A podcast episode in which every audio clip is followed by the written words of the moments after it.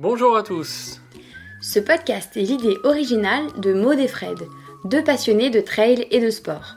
Ici, on parle de motivation, de conseils, de coups de pouce quand vous êtes au plus bas, De tout ce qui vous fera accomplir vos objectifs sportifs, peu importe l'ambition que vous avez. Ouf C'est le podcast pour que vous puissiez souffler. Et vous réalisez pleinement dans le sport que vous aimez. C'est parti pour un podcast de Ouf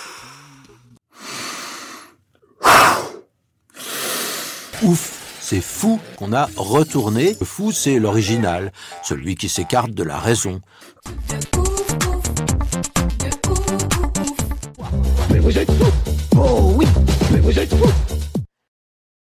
Bonjour à tous et bienvenue dans un nouveau portrait de ouf. Avant de vous parler de notre invité, on vous rappelle qu'on a lancé une newsletter. Donc pour ça, pour recevoir des petites infos, des, des petits tips toutes les deux semaines, vous pouvez aller sur notre site internet ouf avec 3f.fr. Mais aussi, si vous voulez aller un petit peu plus loin et faire partie de la team de ouf, vous pouvez nous soutenir. Voilà, on a différents plans d'abonnement que vous pouvez retrouver sur steadyhq.com slash ouf. Voilà, allez voir. Et puis si, voilà, si vous voulez nous, nous soutenir et aller plus loin, ce sera avec plaisir qu'on vous accueillera. Maintenant, place à notre invité qui est Thomas Laure-Blanchet. Bonjour Fred, bonjour à tous. Euh, on a eu l'immense plaisir d'échanger avec euh, Thomas, euh, qui est un ultra-trailer, mais pas que, surtout dans les années 2000-2010. Euh, il nous a parlé de sa progression en trail, de ce qui a fait qu'il s'est mis au trail, mais aussi de ses multiples casquettes, dont le métier de kiné, le métier de start-upper notamment, où il nous parlera d'une application qu'il a lancée récemment, Run Advisor. On vous laisse découvrir ce portrait euh, qui est assez enrichissant et on vous souhaite une bonne écoute à tous. Bonjour Thomas. Salut tout le monde. Bonjour Thomas. Alors merci d'être euh, d'être avec nous aujourd'hui. Avant de parler un petit peu de ce que tu fais et de tout ce que tu as pu faire hein, durant ta carrière, est-ce que tu peux nous résumer simplement et nous dire qui est Thomas Laure-Blanchet Alors Thomas Laure Blanchet, euh, on reviendra peut-être sur l'ensemble des casquettes, mais euh, là au jour d'aujourd'hui, on va dire que je suis, euh, je suis papa de deux enfants, marié, j'habite à Clermont-Ferrand et euh, dans la vraie vie, je suis euh, kiné ostéo.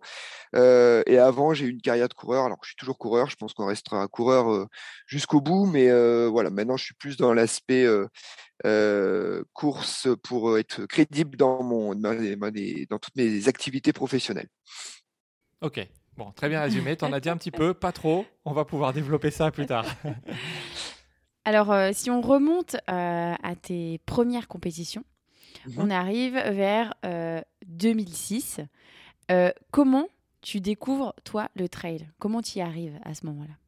Alors parce que tout d'abord 2006 c'est pas du tout mes premières compétitions parce que en fait avant 2006 j'ai eu euh, une carrière sportive euh, une- une- en fait en lien essentiellement avec mes parents qui étaient tous les deux profs de PS Mhm. donc avec euh, non pas alors prof de PS d'une part mais pas du tout dans le monde de l'endurance ils étaient Mhm. professeurs de PS donc euh, je dirais que c'est plutôt une une dynamique sportive dans la, la maison et puis beaucoup de temps pour nous amener sur les euh, quand on est parent on s'en rend plus compte en fait euh, le temps qu'ils ont donné pour qu'on puisse faire nos activités. Euh, donc du coup beaucoup de temps pour nous accompagner sur nos, nos divers euh, euh, nos divers emplois du temps. Et, euh, et donc du coup j'ai commencé par la natation. Euh, Donc là je parle des années euh, 86. Oui bah oui j'ai plus de 40 ans. Euh, donc euh, 86 euh, début de la natation. Après j'ai fait rapidement du cross, cross scolaire ainsi de suite. Et, euh, et puis en fait, après, à l'époque, on était dans là des années 95, euh, qui était le début du triathlon. Oui. Grosso modo, en France, c'était un petit peu la vague, un peu triathlon, euh, un peu, euh, un peu à la mode. Et du coup, j'ai, euh, je me suis mis au triathlon. Euh, J'étais en équipe de France junior et espoir. Euh, et puis finalement, euh, j'ai, je suis rentré en école de kiné en 99. Et euh, bah, c'était assez compliqué de pouvoir concilier euh, une charge quand même de travail relativement conséquente et euh, une carrière de triathlète euh, à haut niveau euh, et, donc du coup, je me suis mis que à la course à pied parce que c'était plus simple, juste mmh pour en, mode, ben, on va éviter de prendre comme comme tous mes, mes futurs confrères 10 kilos dans, en, école de kiné. donc, du, coup, ben, je me suis mis à courir. Et puis, et puis je me suis lancé en 2002 comme un défi sportif de faire un trail qui était la Sensi d'Homme beaucoup très, très symbolique pour moi parce que c'était en fait finalement c'était vraiment le défi le défi post-été quoi. C'était une course qui était en mmh septembre. Voilà j'avais fini de j'avais fini j'avais validé mon, mon, diplôme de kiné et que du coup je me suis dit bah, pourquoi pas en fait valider un petit peu mon, mon expérience outdoor sur le trail. À l'époque je faisais aussi pas mal de raids et à l'époque, c'était, il y avait pas mal de, il y avait peu de marques en fait qui faisaient qui faisaient référence en trail. Mmh il devait y avoir une ou deux marques, dont Salomon, qui étaient quand même plus des chaussures de randonnée sportive que des chaussures de trail, dont Nike qui avait sorti la Pegasus Trail. voilà, c'était simplement des, enfin dire des, des épiphénomènes dans les marques classiques de running. Et et du coup, il n'y avait pas beaucoup de courses non plus. La Sensipudum en était une, elle était à deux pas de la maison. Donc j'ai validé ça pour me dire, OK, c'est ton défi, ça a super bien marché. Le deuxième à l'époque de la course fait quatrième le mois d'après aux Templiers. Et pour moi, les Templiers, ça paraissait le Graal. Il y avait dans la presse spécialisée, qui avait à peu près mmh deux magazines, il y avait VO2 et Endurance. Alors, Endurance, pas Endurance Mag, mais Endurance Trail. non, mmh Endurance, oui, Endurance Mag, avant que ça devienne Endurance Trail. Et, donc, du coup, c'était vraiment le, le Graal absolu en France de pouvoir se présenter aux Templiers.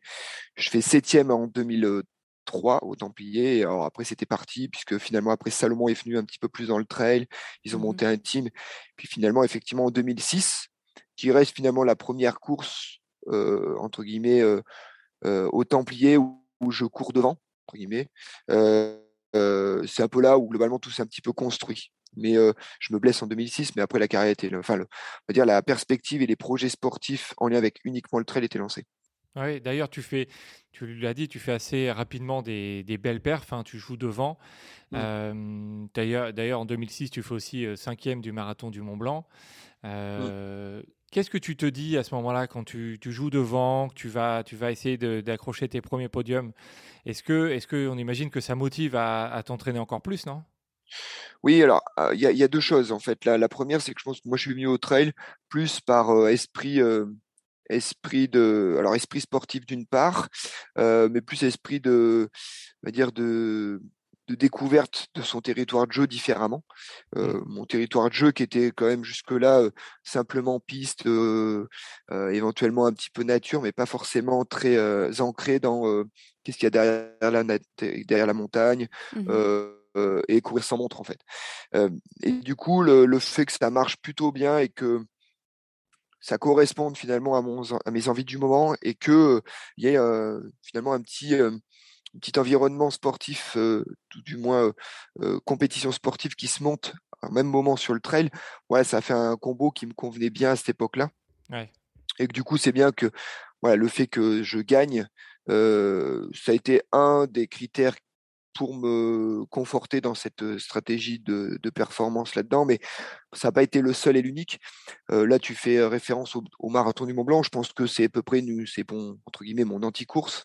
En fait, moi, je, me, je, me, je, me, résume assez bien en coureur moyen, mais pas mmh moyen, niveau moyen, mais coureur. Je suis pas quelqu'un qui va forcément très vite, mais je vais plutôt moyen longtemps je suis pas un vrai montagnard, mais quand ça monte, ça me pose pas de problème. Mais pour autant, je suis pas quelqu'un qui va aimer les 2000 mètres de dénivelé. Les... Voilà, je me suis construit en tant que carrière de coureur plus par rapport à, à aux Templiers. Donc j'ai mmh construit, on va dire, mon profil sportif pour être bon et gagner les Templiers. Et à l'époque, effectivement, ça commençait à être naissant un petit peu cette, euh, cette notion de d'être performant sur un événement trail. Ouais. Donc tu, l'as dit, il y a eu la, saga Templier, donc c'était un peu ta, course. C'est ça qui d'ailleurs t'a rendu euh, visible, euh, parce que c'était quelque chose à l'époque, tu le disais. Donc quatre victoires, 2007, 2008, 2010, 2013, et d'autres podiums. Euh, qu'est-ce que qu'est-ce qu'il y a en fait avec cette course de spécial entre toi et les Templiers? Bah, en fait, moi, je construis assez facilement des histoires. Enfin, facilement, non. Je construis des histoires assez, assez simplement, en fait, avec les courses. j'ai quand même vraiment comme habitude, et on y reviendra peut-être tout, à l'heure, mais sur les, les, gens que je conseille et que j'accompagne, de, de, construire une planification et un calendrier qui a du sens, mais pas forcément qui a du sens, genre, bah, dans une stratégie de récupérer des points pour mmh éventuellement se projeter sur un UT, blabla. Non, c'est des courses qui ont du sens plus par rapport à du sens géographique, territorial, euh, et du sens par rapport au timing, euh, au timing d'entraînement. Les mmh courses des Templiers, pour moi, en fait, c'était fin octobre. Et concrètement, c'était le 25 octobre. Le 27, j'étais déjà en train de me planifier ma saison pour pouvoir être bien l'année d'après sur les Templiers. Un an plus tard, oui, d'accord. Voilà, parce que ça correspondait à mon timing de euh, d'entraînement où globalement les Templiers, pour moi, faut commencer à penser Templiers à partir de deuxième quinzaine d'août, euh, et puis commencer à monter la stratégie euh, euh, de plan d'entraînement fin, fin, fin octobre, enfin jusqu'à fin octobre. Et donc du coup, pour moi, j'ai pas été, j'ai jamais été quelqu'un qui aimait s'entraîner l'été pour plein de raisons particulières, mais euh, pour la chaleur Non, pas forcément pour la chaleur, pour les vacances en fait. Je dis moi, je suis, je suis, je suis, euh, je suis marié avec Anne-Sophie qui est prof de PS également. Euh, le concept de genre, bah, tout le monde est en vacances, mais toi du coup tu vas partir que t'entraîner 6 heures en montagne et que tu vois mmh. personne. Voilà, j'ai jamais trop apprécié le cette, cette, va dire ce caractère désocialisant mmh, qui mmh. est l'entraînement euh, qui est l'entraînement pour un objectif unique. Euh, j'estime quand même que quand on se met euh, en couple avec des enfants et qu'on a un travail avec des gens et des amis, bah, c'est quand même pour les voir et que et que du coup bah voilà ce, cet aspect un petit peu je m'entraîne en solo et puis je construis un petit peu ma mon on va dire mes, mes objectifs personnels un peu de façon égocentrée c'est un peu compliqué alors parce que je pense que tout on est tous un peu de sa face enfin on est tous un peu à un moment donné un peu égocentrés et puis égoïste dans sa pratique. Faut pas, voilà, faut pas, faut arrêter de, de, croire que euh, c'est vertueux de, de, se barrer 8 heures en montagne et puis de rentrer. c'est voilà, c'est on le fait quand même essentiellement pour soi. Donc euh, voilà, moi j'ai les Templiers construisaient assez bien mon, mon, mon calendrier et ma planification générale et que du coup euh, ça c'était assez facile de reproduire chaque année et au début, en fait, que tu, voilà, je gagne les premiers Templiers, mon premier Templier en 2007. on va dire les canevas d'entraînement entre elles étaient assez, on va dire, assez, assez, assez néant en fait. il n'y avait pas vraiment de. Il n'y avait pas grand chose. Ouais. Non, il n'y avait pas grand chose. Il n'y avait pas beaucoup de, il y avait pas beaucoup de, peu de notions de nutrition. Et mon, mon passé de athlète correspondait assez bien en fait finalement aux attentes, au moins physiologiques de la du, trail. Et puis finalement, je me rendais compte que tous les ans, j'en apprenais un peu plus. Et tous les ans, j'arrivais à affiner un petit peu le tir pour être mieux fin octobre. Et que du coup, c'était. Tu t'entraînais tout seul à cette époque-là ou tu avais quelqu'un Alors, j'avais des gens avec qui je, je, je courais sur Clermont.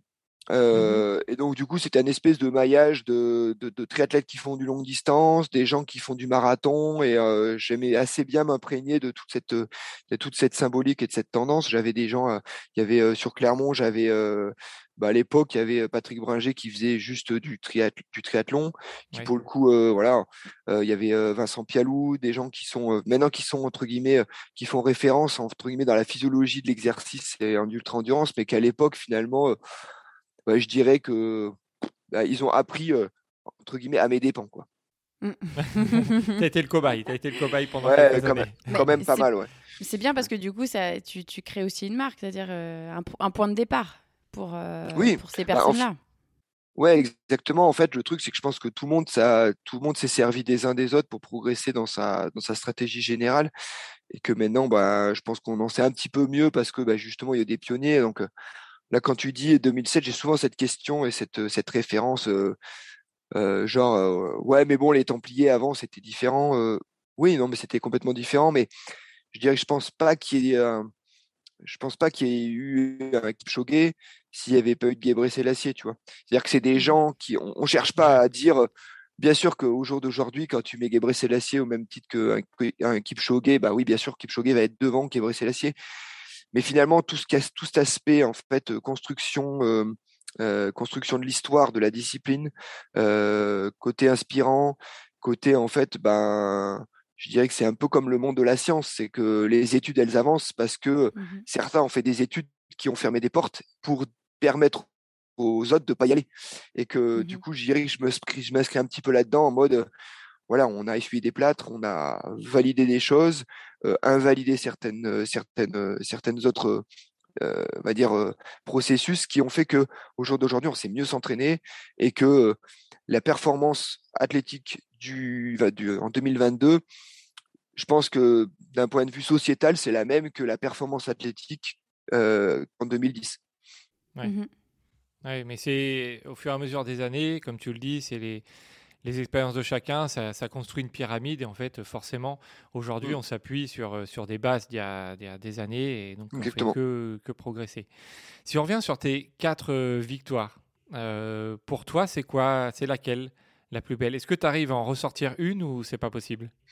Je dirais que, alors symboliquement, ça serait la ça serait 2007 parce que ça validait, hein, on va dire mon mon processus de d'entraînement et qui me disait, «OK, ben, tu as commencé en 2003 tes premiers templiers, heu, voilà, tu as mis 4-5 ans pour arriver à bien assimiler et bien, heu, savoir te préparer pour cet objectif-là».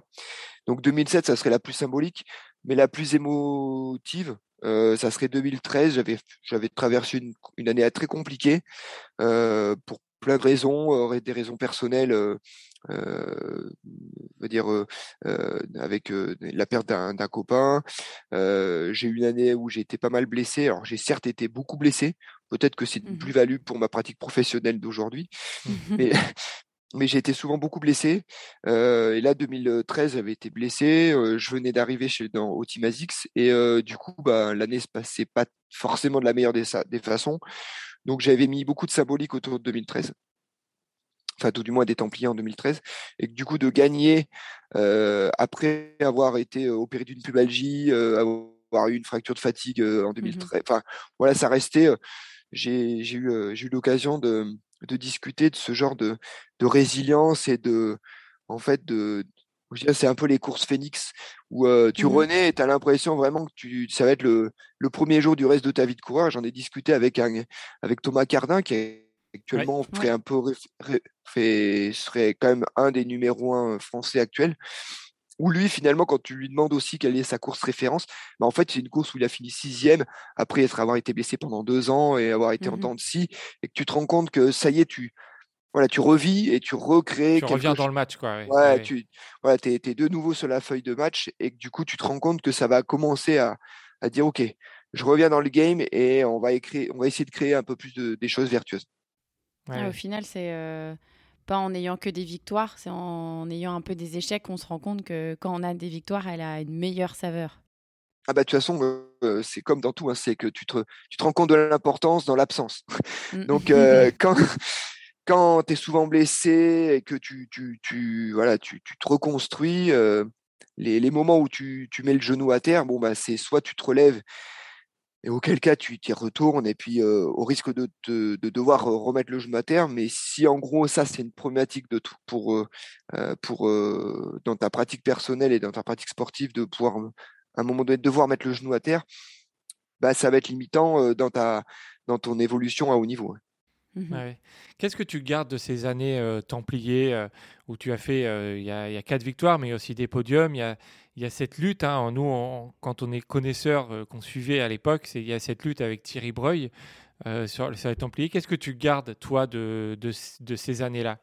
Alors c'est marrant parce qu'on on on me ressort souvent Thierry Breuil, mais heu, en fait Thierry, il a gagné, une fois les templiers et puis en fait, je dirais que mon mon principal adversaire de de templ de pour moi, les années où j'étais les meilleurs, pour moi, c'est plus j'ai plus une symbolique avec Christophe Mallardet que Mmh mh. Thierry, en fait. Christophe Mallardet qui a ouais. fait 2e en 2007, 2e en 2008 et on en discutait il y a pas très longtemps et je pense que l'un comme l'autre, on s'est poussé vers le meilleur et que Thierry est arrivé finalement assez tardivement. Il est arrivé, heu, sur le enfin tardivement. Dans mon histoire templier, il est finalement arrivé beaucoup plus tardivement que Christophe.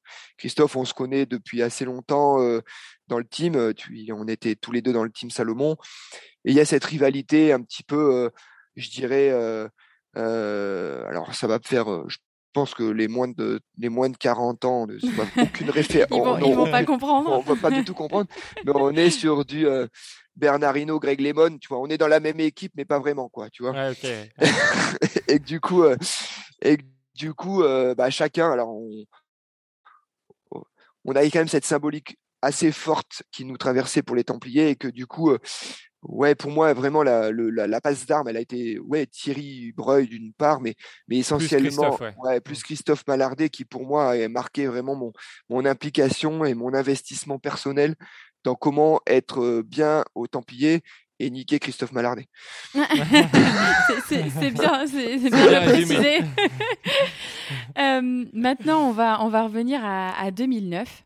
Mmh. Tu remportes les championnats du monde de trail en France à Serre, à Chevalier devant une légende du trail, donc Dawa Sherpa. Ça fait quoi de te dire que tu as été le premier champion du monde de trail français et l'un des premiers à porter le, maillot de l'équipe de France? Alors, c'est, en fait, c'est cette histoire en fait avec l'équipe de France au sens le plus large en fait. C'est-à-dire mmh qu'en 2009, effectivement, le trail et l'équipe de France étaient naissants. Enfin, le trail et l'équipe de France entre guillemets étaient naissants. Mmh la Fédé venait de, de comprendre en gros l'importance pour les années, les années qui arrivent de s'investir assez rapidement avant que ça leur passe sous le nez dans le trail. Donc du coup, voilà, ça a été un peu monté de briques et de broc quand même cette équipe de France et puis là, cet investissement de la fédération française dans le trail. Donc je veux dire, nous, 2009, ça faisait déjà un petit peu de temps que j'étais dans le milieu et je me rendais compte que on était parti à ouais, mais le trail c'est de la randonnée, à ok, ah maintenant pour la Fédé, le trail c'est juste génial. donc du coup, bon, c'est pas que ça me faisait sourire, mais je savais qui était aux manettes. Voilà, globalement, il n'y avait pas une grosse. Ce qui venait chercher, euh, ce qui venait chercher euh, auprès du trail. Voilà, il n'y avait pas une grosse culture trail et de la discipline, voire presque un petit peu un. Bon, euh, on va pas y mettre trop les moyens, mais bon, voilà, si ça peut nous servir, ça nous servira. Et que finalement, un peu, ça a été un petit peu monté. à l'équipe de France, à l'époque, c'était Gilles Guichard, Thierry Breuil et moi-même. Et que, effectivement, la première année, je pense que ça a bien aidé la fédération française que les championnats du monde soient à Serre Chevalier. Parce que je suis pas sûr que si ça avait été en Patagonie, ça aurait beaucoup évolué. Je pense que ça aurait décalé de quelques années l'investissement de la Fédé. Euh, D'ailleurs, c'est pas, pas le premier. Hein, c'est pas le premier en France. Hein. Euh, il y a eu euh, on l'oublie souvent hein, quand on entend, on entend les premiers championnats du monde, mais en 2007, c'était aux États-Unis. C'était gagné par un Polonais. Je crois que son nom est euh, assez imprononçable, mais du coup, c'était les deuxième et la deuxième édition. Mais la première est un peu vraiment passée inaperçue, je pense. Complètement. Il n'y avait pas beaucoup. Ouais. Bah oui, complètement. C'est qu'en fait, en 2007, très, très juste titre, en fait, c'était un, on va dire, c'était pas un championnat, c'était ce qu'on appelait une, un challenge, challenge mondial IAU. Donc, en gros, c'était, on a compris quand même qu'à un moment donné, il va falloir quand même qu'on s'y, qu'on s'y attelle à ce, cette. Mais il n'y avait pas de français dans. Non, eh ben, non c'était un peu loin. Non, non. Ouais. C'était trop loin. à, cette époque-là, voilà, le, à, cette époque-là, le trail n'était pas forcément, euh, euh, était pas forcément bankable en France. Donc en 2009, voilà, l'équipe de France était, euh, était finalement faite de pionniers. Moi, j'avais gagné ma sélection euh, via les Templiers l'année d'avant. Mmh Thierry avait gagné sa sélection via le TTN long. Alors, je sais même pas si ça existe encore, mais je crois que ça existe, ouais. C'est le trail, le trail Tour national. Hein. C'est voilà, un challenge de plusieurs épreuves en France, euh, labellisé euh, FFA et voilà. Voilà, une sorte de Coupe de France. Parce qu'à l'époque, il n'y avait pas de championnat de France. Et, euh, et Gilles, je pense que c'était pour pour service rendu à la nation. Donc, j'en sais rien, je sais pas, je sais pas où c'est qu'il avait. Euh, non, je pense qu'il avait dû. Euh, Elles ont bien changé les sélections, dis donc. Ouais, maintenant c'est un peu compliqué. Euh, et du coup, alors moi, effectivement, je, je, pour, pour, pour avoir mon côté jusqu'au boutiste en 2008, et c'est là où justement tu trouves tout le sens en fait des de l'impact d'une d'un choix de course. En 2008, j'ai imposé clairement à ma femme qui était en ou d'aller passer une semaine, enfin oui, on a passé une semaine au Club Med de Serre Chevalier pour ah oui, que je... pour s'entraîner. pour s'entraîner euh, exclusivement. voilà, en 2008, j'ai dit bah, l'année prochaine, en 2009, c'est les championnats du monde. Écoute ma chérie, je t'ai prêt. On va faire une semaine de rêve au Club Med. Ah bon, on va à Serre Chevalier. Donc elle as fait vraiment ça pour elle. Tu l'as vraiment fait pour elle. Hein. Bien sûr. C'était essentiellement voilà, je, je, me suis saigné juste pour elle. Euh, et donc voilà où je te disais que l'impact était quand même relativement fort puisque finalement, bah, elle m'a pas vu de la semaine. Et que voilà, je, je, je conçois qu'à un moment donné, alors à l'époque j'avais 28 ans, je conçois mal au jour d'aujourd'hui imposer ça finalement à mes proches, mmh. de dire on va là-bas, mais par contre voilà, c'est Bibi et c'est les vacances de Bibi pour préparer sa course voilà, je trouve que ça, ça, doit, pour moi, la, le trail, c'est pas de la phrase n'est pas de moi, mais ça doit quand même rester la chose principale des choses secondaires. Là, à l'époque, c'était loin d'être une chose secondaire et que mes choix et mes choix de carrière, mes choix de course impactaient énormément la, la vie familiale autour.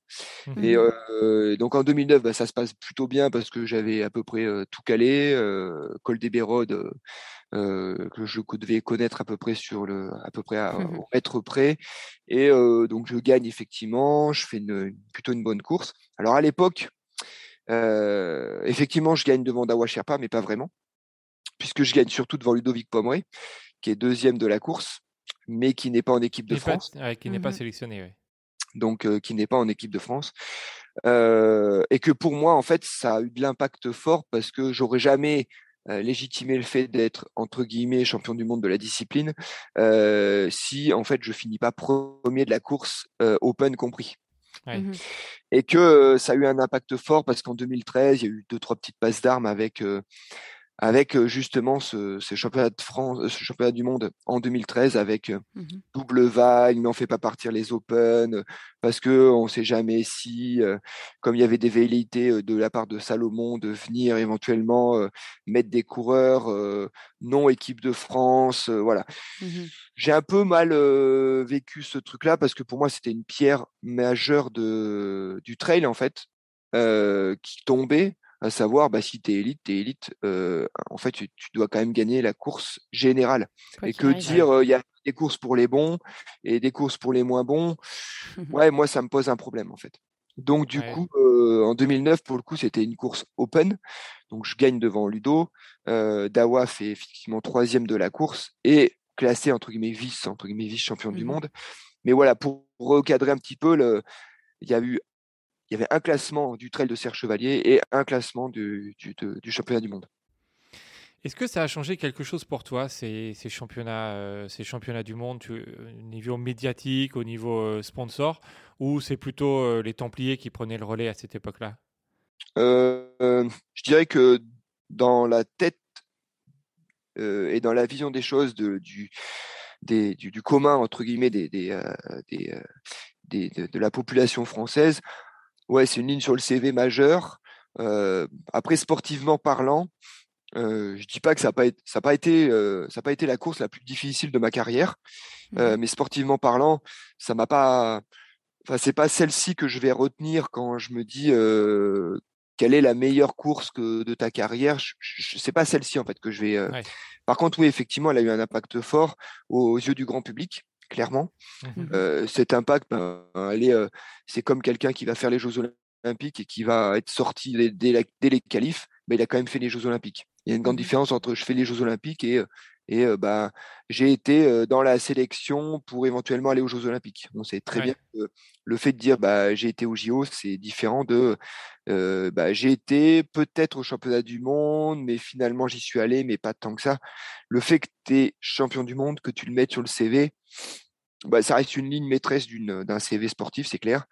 par contre, au niveau des de l'impact au niveau des sportifs, enfin des, des, partenaires, je dirais qu'à l'époque, les partenaires majeurs du monde du trail étaient quand même essentiellement en lien avec des spécialistes, mmh des, des, marques très spécialisées, donc qui avaient assez peu de considération entre guillemets pour ce championnat du monde bah, comme je te l'avais dit, un peu présenté en mmh mode c'est le championnat du monde de la Fédération française d'athlétisme, où il y a du lancer de marteau et du trail, et que voilà le champ du possible était beaucoup trop large pour se dire ok, on voit bien qu'ils vont pour le trail pour les mauvaises raisons.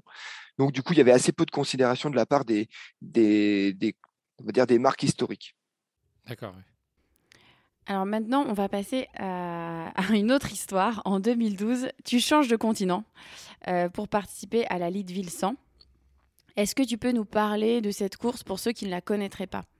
Alors, je change de, de, Alors, pour la petite histoire, en fait, c'était la deuxième fois qu'on allait courir aux États-Unis. Oui, tu avais fait le. Challenge. En 2010, non? Ouais, c'est ça. Euh, Ça, ça ouais. pour, moi, pour moi, en fait, dans l'histoire du trail euh, monde, Mmh. euh, et ce que l'est actuellement, je pense que ça a été une. Et donc, pour la petite histoire, j'étais avec Christophe Mallardet. Ça a été, je pense, une date assez. assez, euh, un carrefour assez historique que les gens ne se sont pas forcément rencontrés à l'époque, mais c'était la première fois qu'on faisait voyager des Français pour aller concourir à l'étranger. Hmm. Ah, ça Euh, devait être toute une, euh, toute une épopée. euh. Ouais, c'était alors c'était c'était aussi surtout une symbolique forte de la part d'une Mhm. marque de se dire ok bah le de comprendre et d'assimiler euh, que le trail euh, français un peu européen ben il y avait une vie autour en fait et que le, le planisphère avec la France au milieu euh, ça marchait bien euh, au moment de Christophe Colomb mais que le monde s'organise un peu différemment aussi et Ouais, que parce, que du, peut- parce que du coup, ce voyage est venu euh, de la part de, de votre partenaire de l'époque. C'est pas Voilà. vous, euh, c'est pas une initiative personnelle. Non, c'était pas une initiative personnelle. Il a dit, on vous donne l'occasion de pouvoir découvrir un petit peu le, le monde du trail à l'époque et que Oui, mais est-ce que c'est c'est vous qui avez euh, sélectionné les courses et pas c'est ou c'est venu du partenaire? Alors en fait, on peut ouais, à l'heure actuelle, ce qu'il faut, qu'il faut, enfin à l'époque, pardon, ce qu'il faut comprendre, c'est que nous, en tant que Français, on n'avait aucune connaissance des courses qui étaient un À petit peu à l'étranger, quoi. Ouais. Il y avait les seules courses qui avaient un circuit un peu mondial, c'était les courses de skyrunning, euh, où euh, il y avait Kylian euh, et notamment tu- les on va dire essentiellement les Espagnols qui avaient euh, un circuit un peu skyrunning un petit peu euh, mondialisé, mais en tant que trailer avec le, le format de course qui était euh, celui qui- qu'il était là, il y avait assez peu de courses à l'étranger. Donc euh, c'est Salomon qui nous a dit bah écoutez, on va faire ce truc ce, ça, ce truc à San Francisco et euh, et donc pour le coup, c'était donc ça c'était la petite parenthèse. C'est des parenthèses longues, hein, c'est des plutôt des c'est plutôt des crochets. Euh, mais euh, et donc quand je suis euh, en 2012, quand j'ai choisi mon calendrier de course euh, de début de saison, en fait, moi j'avais proposé la CCC et on m'a dit euh, non mais la CCC on ne voit pas trop sur la CCC, donc on préférait que tu fasses Mhm. Leadville. Alors pour la petite histoire, je connaissais pas du tout, je savais pas Ouais. du tout ce que c'était cette course-là. Donc je me suis un petit peu documenté et effectivement, Leadville faisait partie des monuments du trail US. Mhm. Au même titre que la Western, au même titre que la Hard Rock, et ça faisait partie des grosses courses. Et euh, donc je suis parti faire Leadville plus dans, cette stra- dans la stratégie de découvrir le trail US. Mhm. Alors après, c'est la stratégie, je vais découvrir en mode euh, Thomas Laure Blanchet, donc euh, c'est assez carré et c'est assez, Donc, organisé. c'est euh, assez organisé et assez planifié et, et euh, j'y allais quand même avec des ambitions, mais euh, dans l'idée, c'est que j'y allais avec euh, un monde nouveau, dans la mesure où c'était mon premier 100 miles et c'était la première fois que je, bah, je, dire, je, je me préparais pour une course unique. Autant San Francisco, c'était euh, ouais, vous la faites en plus, autant là, c'était un des moments majeurs de ma saison. L'objectif de l'année, ouais. Ouais, donc, il faut rappeler que c'est un 100 miles et il y a à peu près donc, 4800 mètres de dénivelé euh, positif. Donc, 100 miles, 160 km pour ceux qui n'auraient pas fait la conversion. Et ça fait euh, déjà 38 euh, années que ça existe, donc euh, depuis euh, 2021. Enfin, là, ça sera la, la 31e. Bah là, là, en fait, voilà, Leadville, c'est euh, pour la petite histoire, il y a, y a, alors, il y a plusieurs, euh, on va dire, euh, marques de fabrique. Leadville, c'est la première, c'est effectivement euh, 160, mais 160 en aller-retour, donc 80-80. Mhm. Donc le parcours, le retour, parcours du retour est exactement le même. Donc euh, bah, c'est, alors, ce qui est paradoxal, c'est que finalement, même au retour, on se rend pas du tout compte euh, qu'on est passé là à l'aller. C'est bien parce Ouais, que parce c'est que franchement, ça peut être long, hein. À part Alors, si on voit les je- ravitaux, hein, Ouais, non, peut-être. alors les, les ravitaux, tu te souviens qu'il y a un moment donné, il y a un ravito, mais euh, quand tu fais une descente euh, à Ouais. l'aller, bah, tu te rends pas compte que ça monte, que ça descendait autant au retour. Mhm. Euh, euh, ça, c'est la première marque. La deuxième, c'est effectivement euh, l'aspect euh, finalement dénivelé, qui est finalement uniquement concentré sur un endroit. Donc, on Mhm. pourrait s'attendre à ce qu'on se dise, euh, bah, c'est vrai que 160, 4005 ou 5 4008 de dénivelé, c'est pas énorme, mais sauf que c'est concentré sur à peu près euh, euh, 60 km du parcours, en gros. Mhm. Tout le reste, c'est globalement une course où il faut courir. Euh, ça, c'est la deuxième. Et la troisième marque de fabrique, je dirais que c'est le fait qu'on soit en altitude, puisque Leadville est, une, une- c'est la ville la plus haute des États-Unis, euh, au fin fond du Colorado. On est à 2800 mètres de, dé- de- de- d'altitude pour, la, pour, le, pour le départ. Donc, Ouais. euh, ça reste quand même ces trois, ces trois symboliques, enfin ces trois marques de fabrique qui font que Leadville reste Leadville et que ça marque, enfin, c'est une des courses majeures des États-Unis. Oui. Alors encore aujourd'hui, tu restes le seul Européen homme, on parle, à, l'avoir remporté mm. cette course, parce qu'en femme, il y a Emma Roca mm. qui, l'a remporté en, 2014. Qu'est-ce que ça te fait quand tu regardes juste ça, ce palmarès, et que tu te dis, voilà, je suis le seul Européen à avoir remporté cette course? Ben, je, pense que le. Alors, honnêtement, ça me fait rien du tout. Hein. Je, je, je, l'ai pas. Je l'ai pas. un peu de fierté quand même. Enfin, un petit peu. Non, alors, ouais, non. Alors, j'ai, je mets ma fierté sur des trucs un peu plus, un peu plus symboliques. Mais, mais, euh, mais non. là, je suis assez content parce que ça veut quand même dire que sur une course qui date depuis, effectivement, tu l'as rappelé, 38, 38e édition. Donc, c'est quand même une course qui a une histoire forte et qui est mmh ancrée vraiment dans l'histoire de la discipline. Donc ça, c'est toujours toujours marrant de se dire que pour l'instant, en fait, c'est bah, les Américains sont souvent très bons aux États-Unis et moins bons d'Europe, mais bah, finalement, on se rend compte que les Européens sont moins beaux aux États-Unis, bah, sauf Laure Blanchet qui a gagné Leadville. Ouais, c'est ça. Bah, c'est pas mal. Voilà. C'est une bonne marque. Après, sauf aussi, mais après, et après, je dirais qu'à proportion gardée, on a la hard rock qui a vu la mmh. victoire de Julien Chaurier, Seb Chéniaud, mais qui paradoxalement se rapproche quand même beaucoup plus d'une course européenne. parce que montagne, parce que dénivelé, parce que bâton, parce que voilà.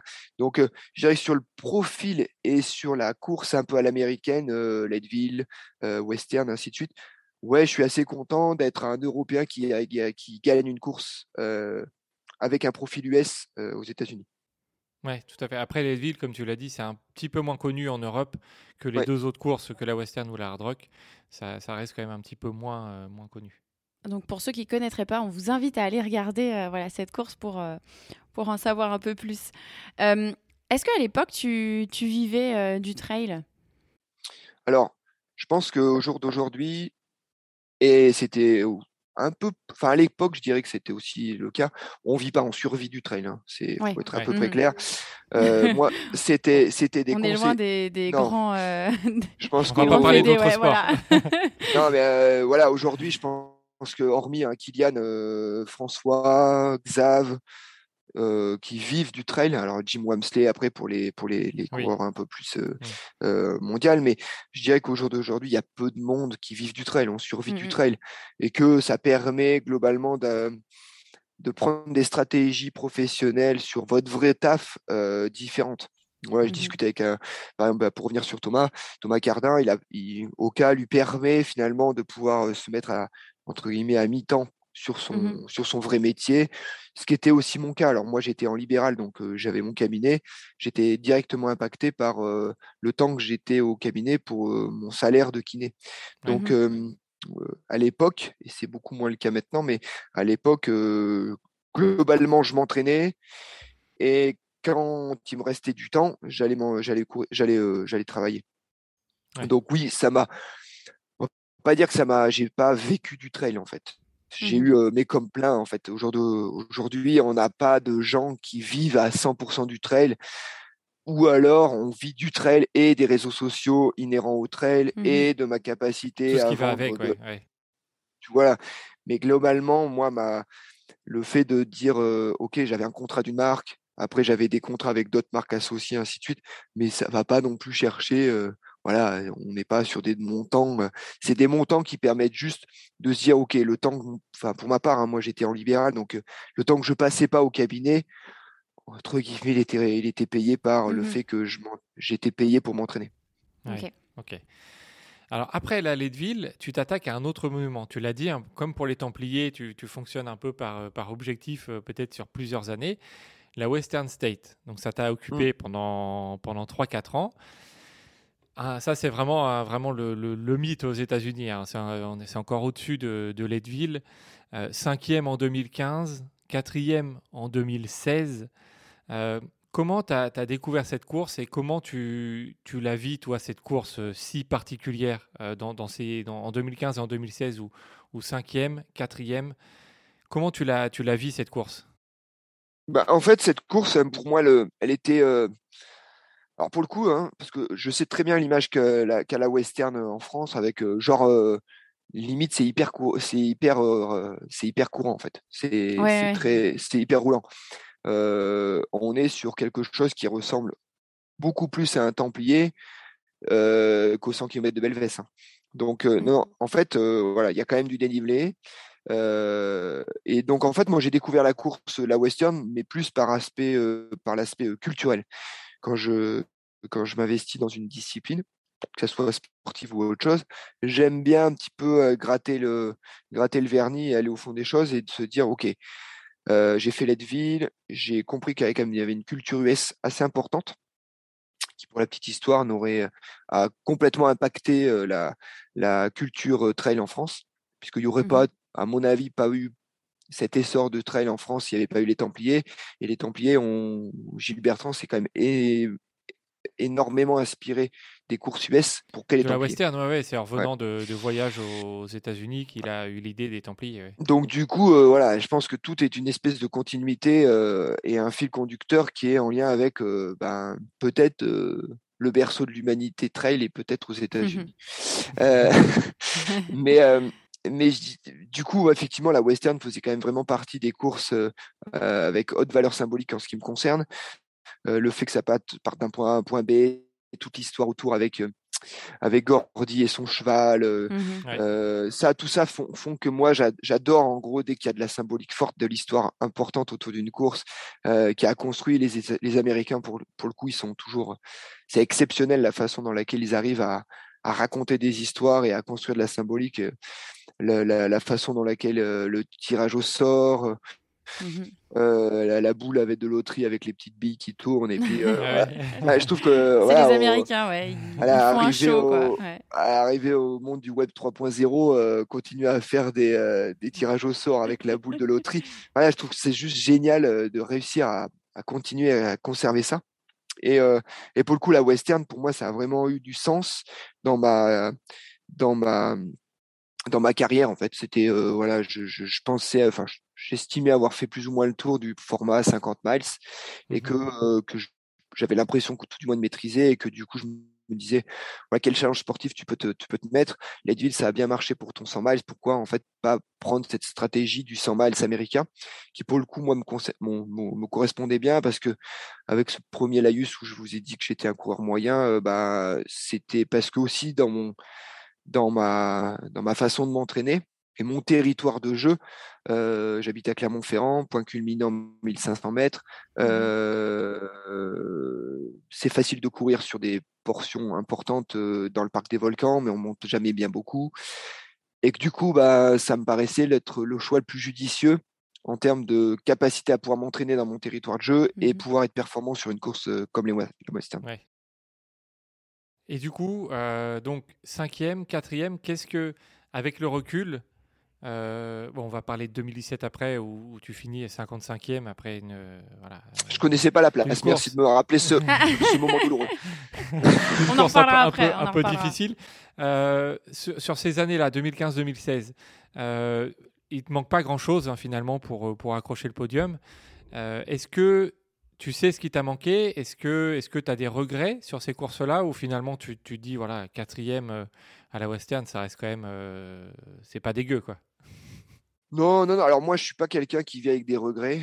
Euh, je vis plutôt avec des, euh, je veux euh, je regarde quand même essentiellement le, le verre euh, plutôt à moitié plein qu'à moitié vide.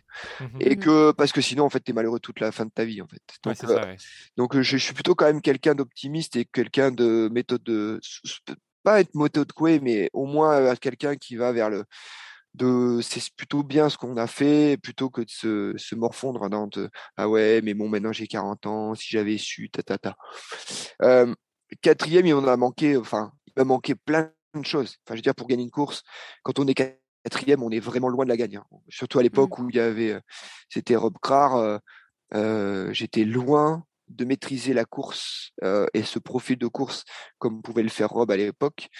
Euh, alors encore plus loin d'un Jim Wamsley maintenant, mais mais oui, il m'a manqué plein de choses. Il m'a manqué le fait de pouvoir être plus plus on va dire plus disponible pour mon entraînement spécifique à la chaleur pour être plus disponible pour pouvoir partir un peu plus en amont pour reconnaître la course parce que finalement, bah, plus, plus tu fais les épreuves et plus sur un parcours comme la Western qui ne change jamais, plus tu as de l'expérience du parcours mmh et plus tu arrives à optimiser tes temps de parcours. Donc, ouais, il m'a manqué plein de choses. après, je dirais que chaque, chaque édition est différente. Moi, j'ai pas eu une édition, j'ai pas eu des éditions où il n'a pas fait trop chaud. J'ai eu beaucoup d'éditions où il faisait très chaud, donc mmh ça impacte fortement la chose. par contre, j'ai eu la chance et peut-être je vis beaucoup la, le, le, le, trail avec ça, c'est c'est vraiment des rencontres. Et j'ai eu la chance de rencontrer Guillaume Calmette sur, ah, sur la Western. Ah, sacré, Guillaume. sacré Guillaume. voilà, et, qui, a, qui, a, qui m'a qui m'a énormément, qui a été très inspirant dans la suite de ma alors de ma carrière non parce que finalement elle s'est relativement arrêtée mmh après la western mais elle était relativement inspirante dans ma façon d'aborder les choses sur le trail maintenant de, de, de, de, concevoir finalement mon accompagnement des coureurs.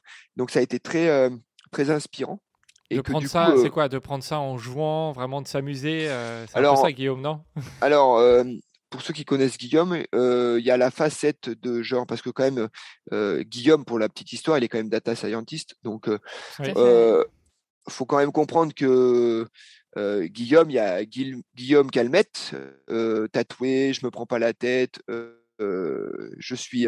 mais quand même, la façon dans laquelle il m'a géré, entre guillemets, mes ravitaillements, et qui arrive avec son tableau Excel, euh, on n'est pas étonné. voilà, c'est du Guillaume dans le texte et que en fait, je pense qu'on peut largement être. Oh, c'est pour moi l'archétype de je fais vraiment les choses sérieusement sans se prendre au sérieux. Ça, mmh je pense qu'il il, il, euh, personnalise complètement cette euh, cette phrase là et que et que du coup, moi, c'est plus sur l'aspect voilà, ben, si eh ben ouais, les tableaux Excel, c'est fait pour que les dernières colonnes, on les connaisse pas, quoi et qu'on verra bien où on en sera. c'est ça. Et que, voilà, et que du coup, mais par contre, c'est quand même vachement bien quand on sait qu'on a un tableau Excel au début et que Guillaume, voilà, sa façon de d'appréhender le euh, les événements, c'est, c'est, ouais, moi, ça m'a vraiment, euh, c'est super, c'est super positif d'avoir un Guillaume dans son équipe, quoi. Mmh. Mmh et que du coup, euh, c'est lui qui m'a un petit peu aidé à, à performer sur cette western là et qu'au final, on se rend compte que avec du recul, ben ouais, j'y suis retourné parce que parce que j'étais sûr que Guillaume était épaisseur, quoi. D'accord. Et du coup, en 2017, tu es allé pour la gagne à ce moment-là? Alors moi, en gros, en général, quand je mets un dossard, c'est parce que j'estime avoir des ambitions personnelles. Ça me fait marrer parce que ça, quand je dis cette phrase, j'ai l'impression d'un de Jean Lassalle après les élections. Oui, faire de la politique, ouais, c'est ça. non, mais ah, c'est Jean Lassalle, il, fait, il fait 3,1% et on lui dit, bah, c'est quand même pas mal, vous n'êtes pas loin de. Il dit, mais non, mais moi, je, me présentais pour être président de la République, j'ai pris, j'ai pris, pris, pris, une bâche. Euh, non, alors, j'ai pas l'impression d'être le Jean Lassalle euh, au départ du. Mais quand même, j'y vais avec des, euh, des prétentions et des ambitions personnelles où ça va être dur de gagner mais on va, on va quand même faire en sorte d'essayer de gagner. Quoi. Donc, oui, en 2017, j'y allais avec un tableau de, un, on va dire un, tableau d'allure mmh et, et un tempo qui est légitime, qui me légitimait au moins faire un podium. Donc, je suis parti sur ces bases-là. rapidement, les tableaux, le tableau Excel, il y avait trois colonnes et, mmh et que du coup, derrière, il y en avait, il y avait plus grand chose à mettre sous la dent. Donc, voilà. Et donc, du coup, bah oui, je, je saute complètement, mais je me souviendrai quand même toujours de ma, mon épouse qui m'attendait sur le, un ravitaillement. Alors, c'était où? C'était, je sais plus lequel c'était, assez tôt dans la course quand même, et qui, bah, j'avais qu'une seule chose en fait, c'était de pouvoir monter dans la voiture. Et que, à un moment donné, voilà, la course quand même, quand au bout de 8 heures, bah, tout a tout a volé en éclats. bah, vous, elle me dit non non mais mais, mais Belette, c'est pas grave, en fait, nous, on est là pour toi, on a le temps, hein, tu, tu vas l'arriver.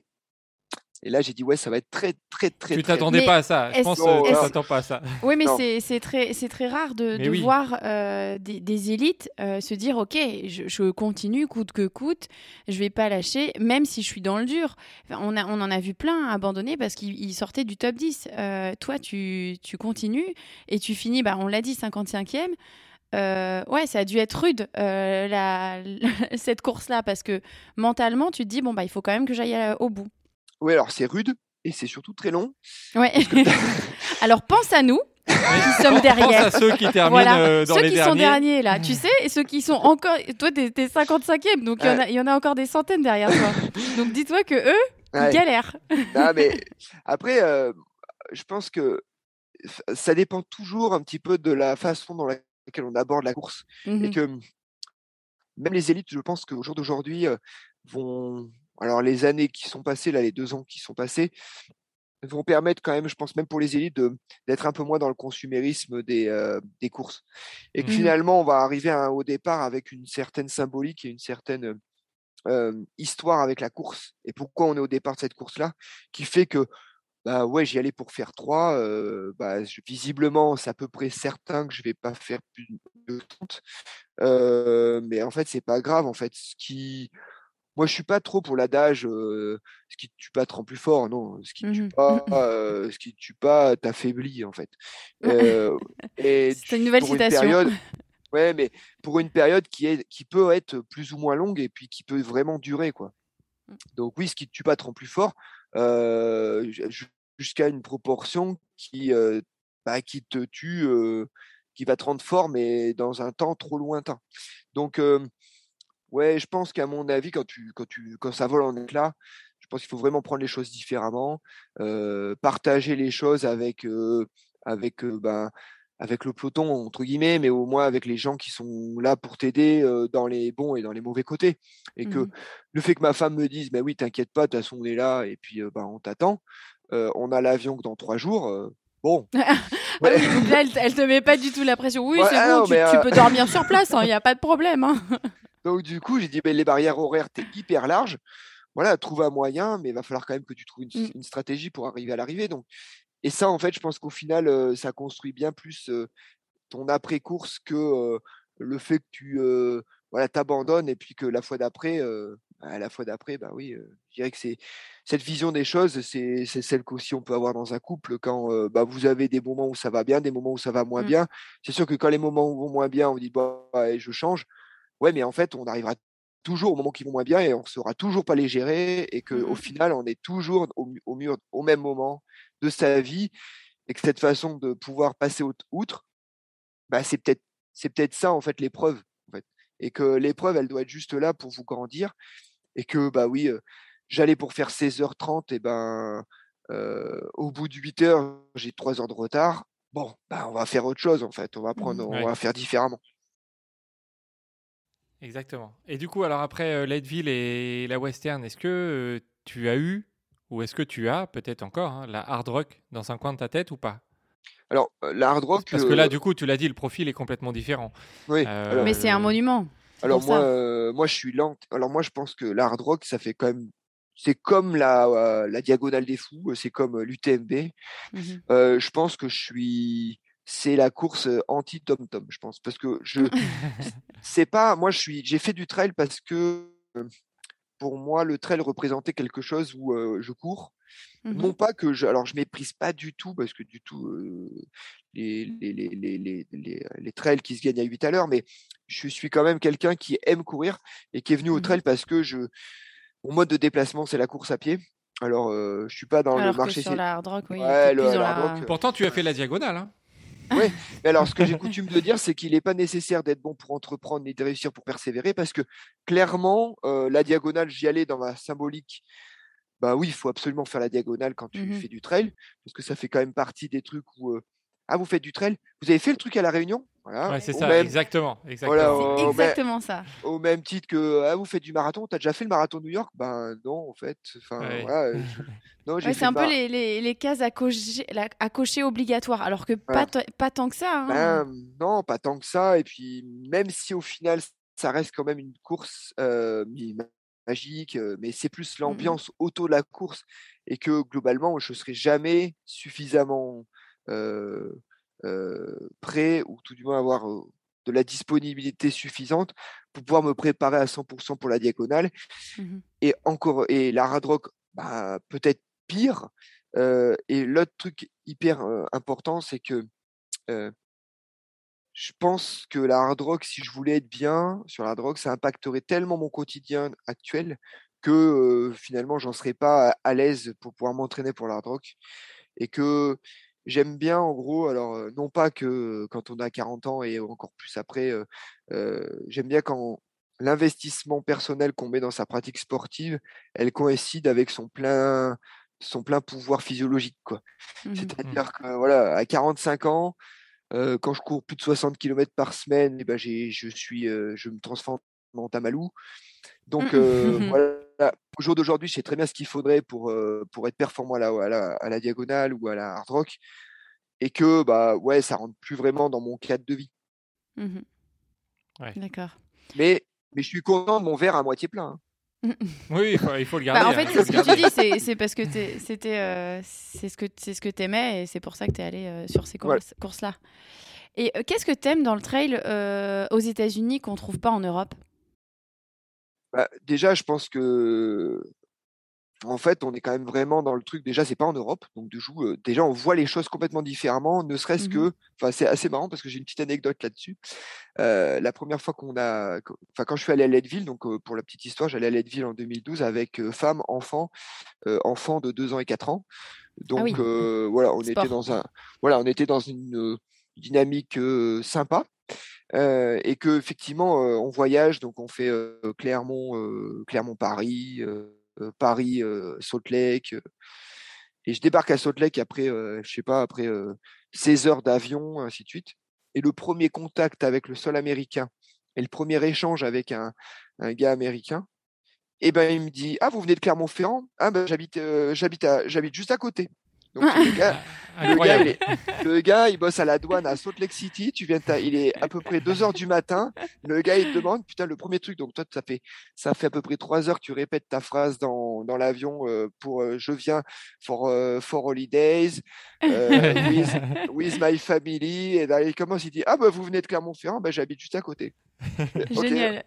Donc, et, donc du coup, voilà, cet aspect en fait aller dans l'inconnu parce que justement tu vas aux États-Unis, tu sais pas trop comment ça va se passer, ben voilà. Et puis je trouve que moi j'adore le alors le peuple américain a ses défauts, hein, je veux dire, on reviendra rapidement sur le Texas, mais c'est pas forcément mon, c'est pas forcément le l'État mmh où je, je, je, mais pour l'aspect Californie, Colorado, on est quand même sur une population hyper sportive, mmh hyper healthy, hyper, euh, va dire, respectueuse de l'environnement. Mmh euh, enfin, pour l'aspect Californie des terres. Hein, l'aspect Californie côte ouest, on est moins, c'est moins vrai, mais pour l'aspect intérieur, intérieur, mmh donc toute la, toute la, toute la Sierra Nevada, tout ça, c'est juste magnifique. et du coup, cet aspect, en fait, on fait, on vit quand même au 21e siècle. On n'est pas obligé d'être un ermite et de d'être entre guillemets avec une propreté, une hygiène, une hygiène, une hygiène personnelle mmh perfectible. J'adore en fait cet aspect. En gros, on est conscient que on est acteur de notre pratique, mais à 100% quoi. Et que ce qu'on veut faire, c'est à nous de le faire en fait. C'est pas à nous, c'est pas, c'est pas au au parc à nous dire qu'on va aller sur tel truc, on va faire tel truc, et qu'au final, on, se rend compte que les Américains, quand ils sont au départ d'une course, ils sont ultra prêts, euh, et il y a cette symbolique forte autour des courses, et mmh on n'a pas de course où il y a euh, des mastodontes comme l'UTMB ou comme euh, voilà. Là, pour les pour citer les courses Western, Leadville, Hard Rock, on est sur des courses où on est 300 au départ, mais il y a 5000 personnes sur la liste d'attente. Ouais, Et c'est ça qui donne. C'est pas la même approche, ouais. Ah non, complètement différente. Et puis c'est ça qui donne la symbolique énorme autour de la course. Quand, quand la rentabilité d'une course elle est impactée par le nombre de dossards, c'est assez vite problématique en fait. Oui, tout à fait. Ouais. je confirme parce que j'ai eu la chance de faire la hard rock et, euh, donc c'est euh, j'ai ce côté, je retrouve le côté que tu, que tu dis. Euh, euh, donc, euh, donc ouais, c'est vraiment euh, c'est particulier, c'est vraiment une, ambiance particulière. Et puis il y a un aspect un peu, comme tu le disais avant, peut-être artisanal. la mmh. loterie, elle est faite avec les, les, petites boules. Le départ, Fred me le raconte souvent. c'est donné en disant 3, 2, 1. Il n'y a pas de ligne voilà, de départ, on, y va. C'est ah un peu freestyle, mais. Ah ouais, c'est euh, le gars juste avant, il a tracé la ligne avec son pied et puis. euh, Ouais, voilà. Ouais, c'est ça, exactement. et, mais, mais, mais tu vois, paradoxalement, c'est le, le, le, coup de la, la, la côté artisanal, euh, bah, c'est du, du Guillaume Calmette. C'est-à-dire que derrière la boule à, tirer, à tirage au sort, t'inquiète pas. euh, un gars comme euh, si, enfin, c'est- ultra carré, c'est ultra, voilà, c'est que même si ça paraît pas, euh, t'inquiète pas que c'est organisé au poil Oui, de fesses oui, c'est au poil de fesses et que un gars comme c'est marrant parce que tous les ans on a cette espèce de vieux serpent de mer et ce marronnier avec le la Barclay oh là là la Barclay Ouais. ici voilà Laz euh, c'est un gars qui était comptable avant hein. je veux dire euh, euh, même si euh, on a l'impression que c'est un, un uluberlu euh, qui sort de la montagne non non mais en fait avant euh, dans la vraie vie il a été coureur il a fait deux 24 Exactement. marathons et il était comptable Euh, il connaît très Il bien sait le- ce qu'il fait, ouais, il sait ce Mais qu'il Ouais. fait, ouais. il- le- euh, étant en contact avec lui, il a ce côté un peu farfelu qu'on Oui. aime bien. C'est ça aussi, Ouais. c'est ce Ouais, côté, euh, on ne sait pas trop ce qui va se passer, on ne sait pas trop comment, et voilà, il, il va, euh, il va nous envoyer de- notamment des informations. Enfin, c'est c'est assez, assez drôle. Oui, mais c'est tout calculé. Et que, et que tu, tu te rends compte que la course qui est qui nécessite, enfin qui permet euh, l'accès au- à la Barclay, genre euh, en gros c'est ce que- ce qu'on appelle nous en, en Europe maintenant dernier homme debout. euh, il- l'a fait chez lui, mais à la base, comment il a présenté la chose pour dire bah, vous, venez- vous allez venir faire cette course et celui qui gagne il a son dossard à la Barclay. À la base, c'était pour récupérer des taxes pour payer ses taxes personnelles et taxes foncières de sa propriété. ah oui. Il a dit, écoutez, ouais, réfléchi, quoi. ouais. ouais, ouais, il a dit, ouais, écoute, ça coûte une blinde euh, mon parc à entretenir et ça coûte trop cher. Euh, bah, tu sais quoi, vous allez venir courir autour du truc, ça fait 8 km. vous allez me donner de l'argent. et Ça comme fait je- 6,7, Ouais, c'est- exactement. Attention, il faut être précis. Voilà, ça, voilà, ça fait 6,7. Vous allez courir chez moi et comme ça, vous allez me donner de l'argent et je paierai mes, je paierai mes impôts avec. Ouais. Ah, Donc, Bah, comptable. hein. Bah, c'est un comptable, c'est que combien il m'en faut Il faut qu'il y ait 150 personnes, et ben on va faire 160, comme ça on fera un gueuleton à la fin. C'est C'est du las. c'est du laze. Et, d'ailleurs, la Barclay, on n'en a pas parlé, mais euh, euh, ça, c'est compte tenu du dénivelé euh, pour Thomas Laure Blanchet. Tu as, déjà été sur place, hein tu as, assisté Guillaume. Ouais. euh, Ben, euh, Eh ben ouais, parce que c'était un, plus ou moins un- une promesse que j'avais fait avec Guillaume, c'est-à-dire que Ouais. À la dernière euh, dernière édition, je me suis dit mais pourquoi toi tu fais pas la western? Il me dit non mais moi la western c'est trop courant, machin. Moi j'aime mieux les trucs de sanglier. Je dis ah bon? Il me dit ouais je voudrais faire la, la Barclay. Je dis ah bon c'était quoi la Barclay? Alors à l'époque on était en 2014, euh, euh, je connaissais pas du tout le, enfin je, je commençais un petit peu ma, ma, ma symbolique autour de, du, du trail, trail US. Et il me dit, ouais, bah, c'est une course, tac, donc il m'explique tout ça. Je dis, oh, putain, mais c'est un truc de malade. Il me dit, bah ouais, après, par contre, pour avoir un dossard, euh, je peux faire le truc du, de l'AS. Et d'ailleurs, je suis inscrit cette année. Bah, je dis, bah écoute, tu sais quoi? Euh, Si tu es pris, donc si tu gagnes, et ben, je viens de faire l'assistance. Donc, du coup, le jour de la course. euh, Tu t'attendais pas, hein, tu t'y attendais pas. mais non, en plus, euh, du coup, tu vas te coucher, et, euh, ils sont plus que trois. Tu te dis, bon, bah, ils sont trois, mais bon, il est dedans, mais bon, quand même. Et en fait, tu te lèves le lendemain matin, ils sont plus que deux.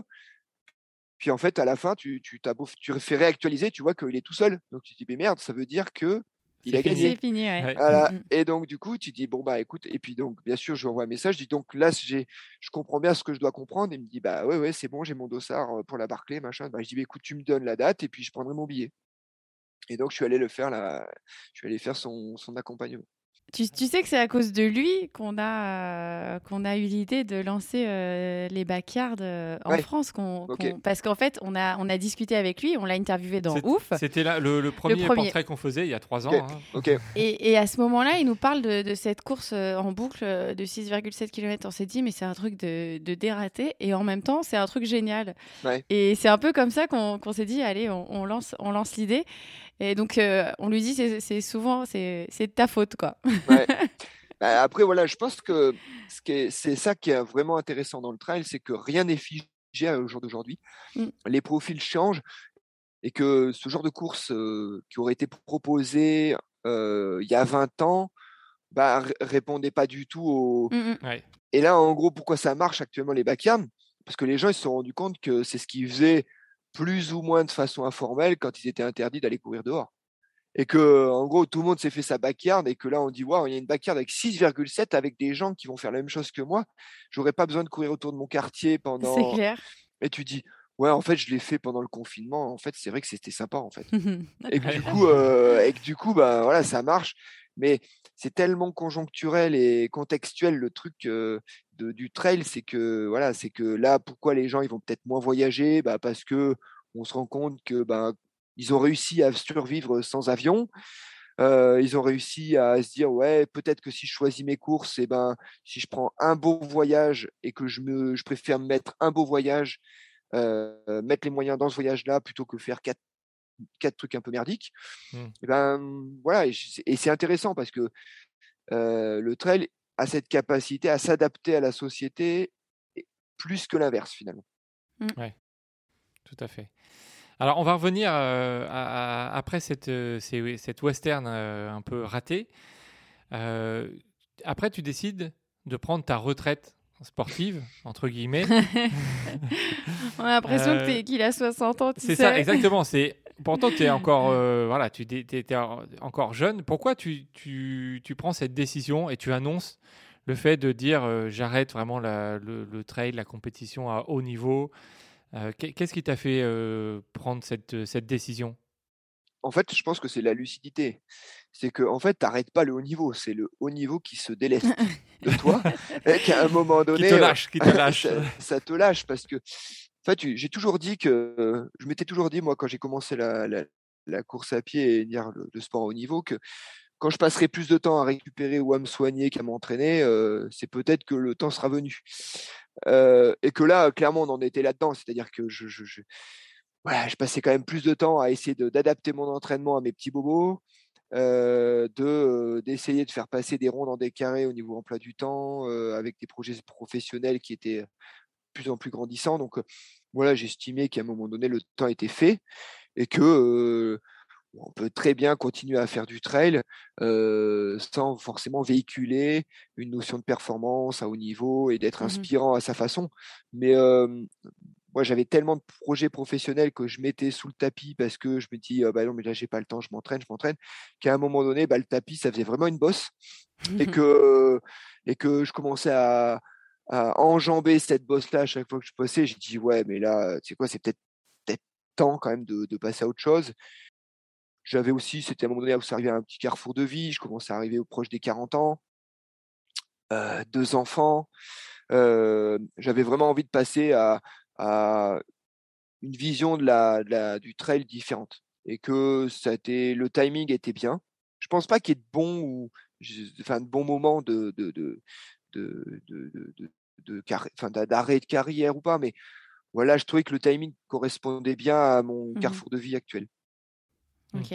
Bon, t'as pas, t'as pas vraiment arrêté de courir parce que voilà, t'as fait la Mascareigne, le Trail du Vulcain, euh, Oui. des relais, voilà, relais sur, sur la Saint-Élion. De toute façon, tu peux pas arrêter forcément du jour au lendemain. Euh, on imagine ça. Non, alors oui, en fait, c'est pas que t'arr- enfin, t'arrêtes de courir. En fait, j'arrête de, de, de, de mettre de l'ambition dans des, dans des Mhm. dossards.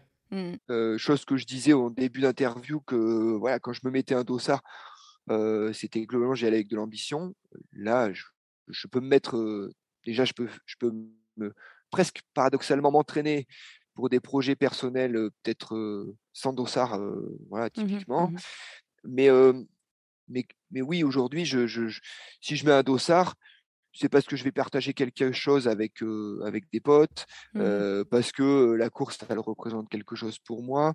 Mais j'ai pas vraiment cette, cette, cette envie de me projeter sur une course en disant, ouais, celle-là, je vais vraiment bien la préparer. hein. Donc, euh, Ouais, ça, tu Ouais, l'as je- plus, je- ouais, ouais. Ouais. voilà, mais je cours toujours pour plein de raisons. Euh, parce que ben déjà ça met ça, ça m'évite d'être gros. Euh, On l'a bien compris, ça, c'est les, les 10 kilos, c'est, c'est la pression, quoi. Euh, L'école, l'école de kiné euh, est passée par là. Ouais, non, mais ça m'évite, voilà. Et puis c'est, c'est, euh, je pense qu'au jour d'aujourd'hui, on a à peu près tous compris que l'activité physique, ça doit quand même être votre le médicament numéro un, Mhm. et que, et que euh, du coup, c'est, c'est, je pense que c'est sain et puis c'est important pour moi, euh, ne serait-ce que même psychologiquement parlant, de me sentir un petit peu plus, de me sentir actif. Ça me permet aussi d'être crédible à mon cabinet que Mmh. je connais les courses. Euh, voilà, quand on va me parler euh, de la backyard Osgore, je, je, ah oui, ok, j'ai compris. Ah oui, maintenant il y a là, là. Donc Mmh, ça mmh, me permet de de- de- d'être encore crédible euh, et de pouvoir discuter du même langage. Ça me permet aussi d'être travers mes, mes, mes, rôles de consultant auprès de marques comme ASICS, euh, bah, de justement d'être euh, de, de, pouvoir rejouer mon rôle complet de consultant parce que je suis un, je suis encore bien dans le milieu. Ça me permet aussi de euh, bah, via la structure qu'on a montée Ibex de pouvoir être dedans et puis encore une fois après via la via toutes les applications voilà la startup qu'on a montée Run Advisor ça me permet aussi de pouvoir être en plein dedans par rapport à aux besoins du peloton, euh, au ressenti que moi je, peux avoir par rapport à l'évolution de la discipline. Donc oui, oui, je cours, je cours, j'ai couru depuis que j'ai 6 ans et je pense que j'arrêterai de courir bah, quand je serai entre quatre planches. Mais Mmh. au jour d'aujourd'hui, j'ai pas de, de, de- d'ambition personnelle dans mon activité sportive. Mmh. Mhm. Alors, tu l'as dit, hein, tu, tu, aujourd'hui, tu es multicasquette. Euh, tu as commencé à en parler.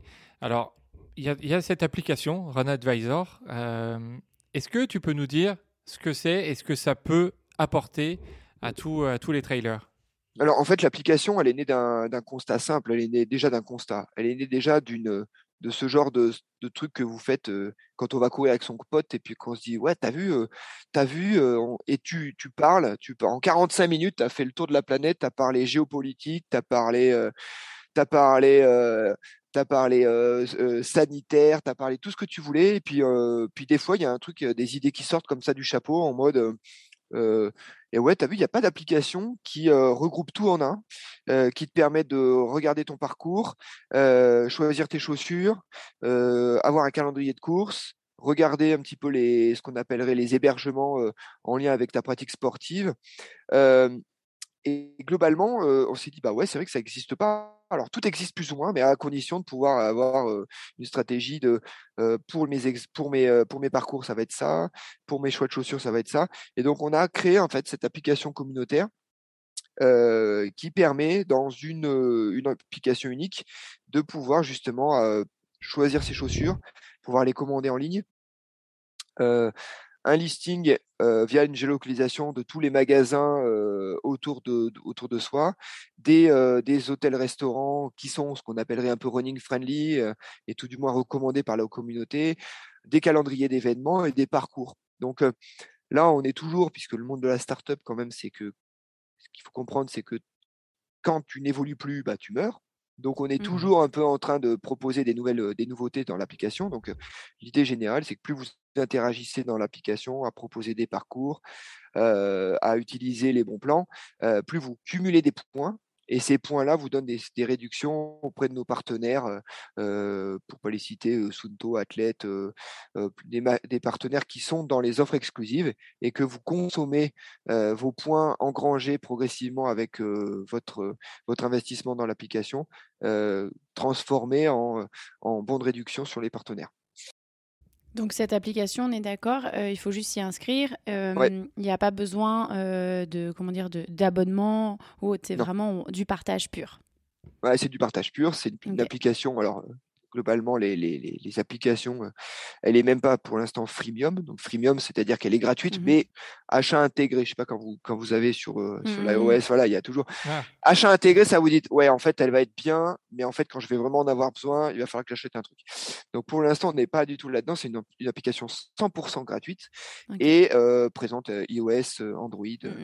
euh, avec voilà ça a été une belle c'est une, c'est une belle expérience de de, de vie euh, une expérience en gros de euh, en lien avec euh, bah, une casquette que je connaissais pas du tout celle de start-upper avec tout ce que ça implique le web design le développement le management la communication tout ça c'est des Mhm. trucs qui me permettent finalement de, de grandir aussi moi dans, mes- dans cette casquette là et que ben, on apprend aujourd'hui on ferait des choses différentes de ce qu'on a fait au début. On a eu du- l'opportunité finalement de bénéficier de notre du confinement pour pouvoir lancer l'application et de, enfin, Ouais. monde pouvoir avoir du temps à consacrer à ça. Euh, mais voilà, il y a, il y a forcément des trucs qu'on a mal fait, des trucs qu'on a super bien fait, des trucs qui nous ont souri, des trucs qui nous ont moins souri. Mais voilà, je pense que c'est le c'est, je pense que l'expérience d'une, d'une startup, c'est toujours enrichissant. et de toute façon, là, tout ce qui est entreprenant, pour moi, je, je, je, je, mets, je mets toujours en avant les gens qui vont être entreprenants. Parce que finalement, en France, on a quand même contre soi ceux qui veulent faire la même chose, ceux qui mmh. veulent faire l'inverse, bah alors la grande majorité, c'est surtout ceux qui veulent rien faire du tout, et que ceux-là, voilà, ils sont. Et donc du coup, moi, je, je mettrai toujours en avant le, côté entreprenant, quel qu'il soit, et que euh, Run Advisor, c'est une belle expérience. c'est une application qui monte bien, et voilà, tous les jours, on essaye d'être innovant et de proposer.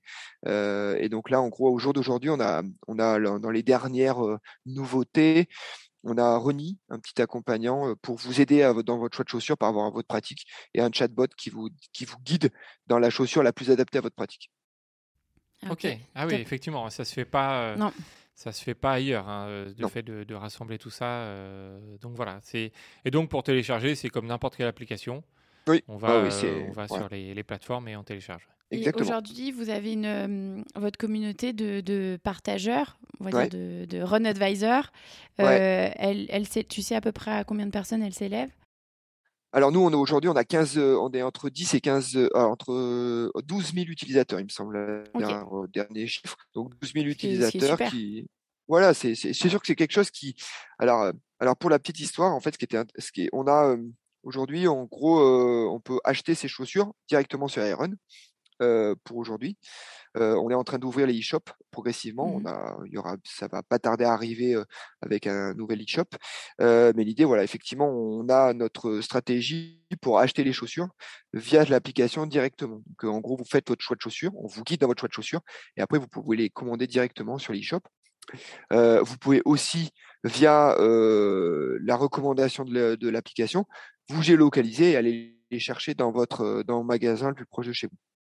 Donc, mmh on a une espèce de cercle. On, essaye quand même de pouvoir répondre aussi à la problématique des gens qui ont une utilisation du e-shop assez, assez importante, mais aussi de retracer, de replacer, pardon, de replacer, on va dire, les, les grands acteurs du monde du running au sein de l'application.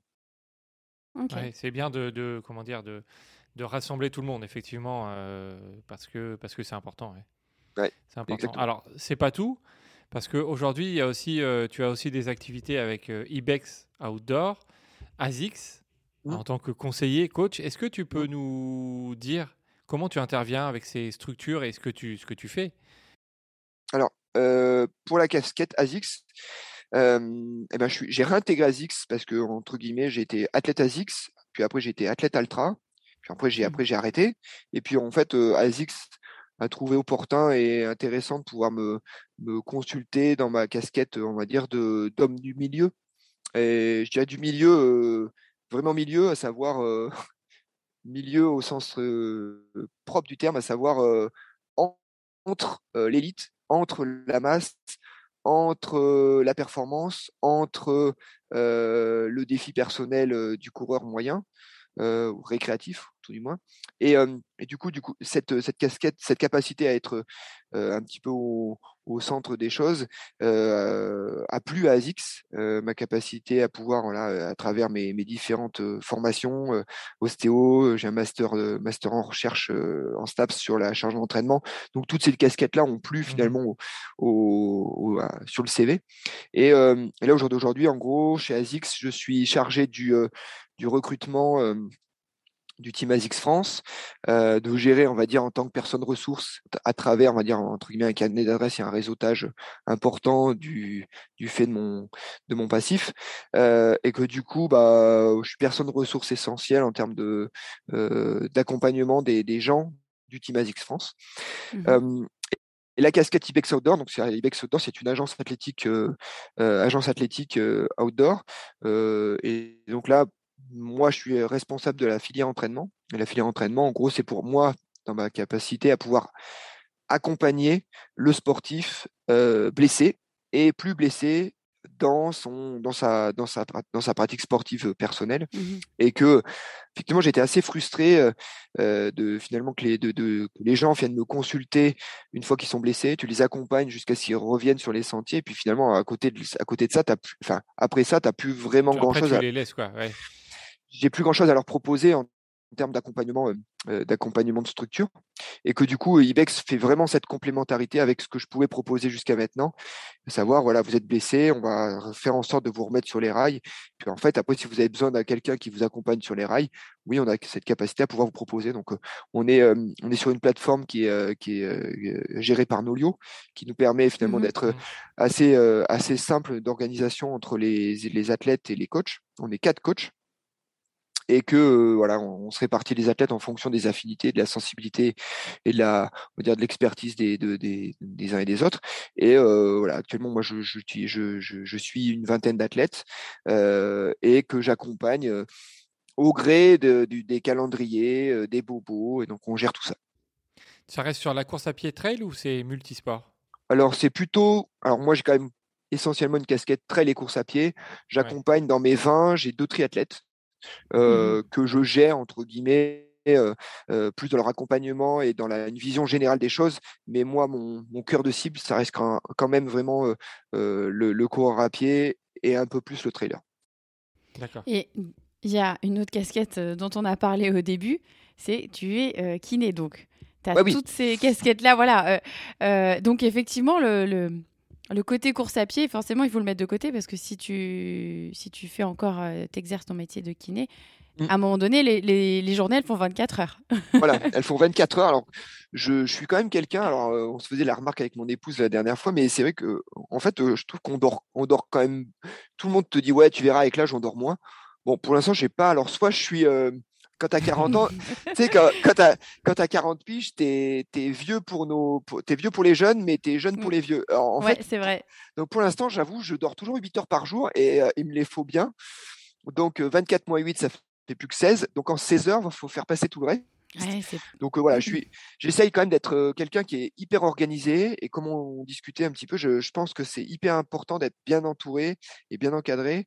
la structure IBEX, je l'ai pas montée tout seul, j'ai monté avec, je l'ai monté, j'ai bénéficié de entre guillemets du montage de Simon Tissier qui mmh lui a mmh monté la structure et qui pour le coup c'est quelqu'un qui est qui est très inspirant. Il, il, est, il m'a apporté beaucoup de choses dans la capacité à utiliser des outils que j'utilisais pas jusqu'à maintenant, euh, des, euh, des, gestionnaires de tâches, euh, voilà, et que finalement on se rend compte qu'au jour d'aujourd'hui, on arrive à multiplier ces casquettes parce que les outils sont vraiment adaptés à notre mmh pratique et que j'ai du mal, moi, aujourd'hui, à m'investir uniquement sur un seul projet. Et je pense mmh que j'ai une espèce de synergie dans l'ensemble de mes casquettes qui font que les certaines, certaines casquettes bénéficient aux autres.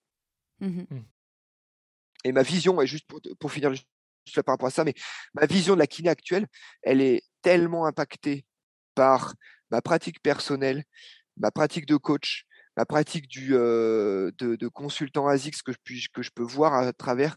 Donc, elle est tellement, en fait, tout est un maillage. Et je dirais, plus j'avance, plus les choses sont s'imbriquent les unes dans les autres avec des, des liens relativement puissants. Et, et que cet accompagnement, je trouve qu'il a de plus en plus de sens parce que voilà, je vais avoir cette capacité. Ah ouais, est-ce que qu'est-ce que je dois prendre comme chaussures? Où c'est que je peux les commander?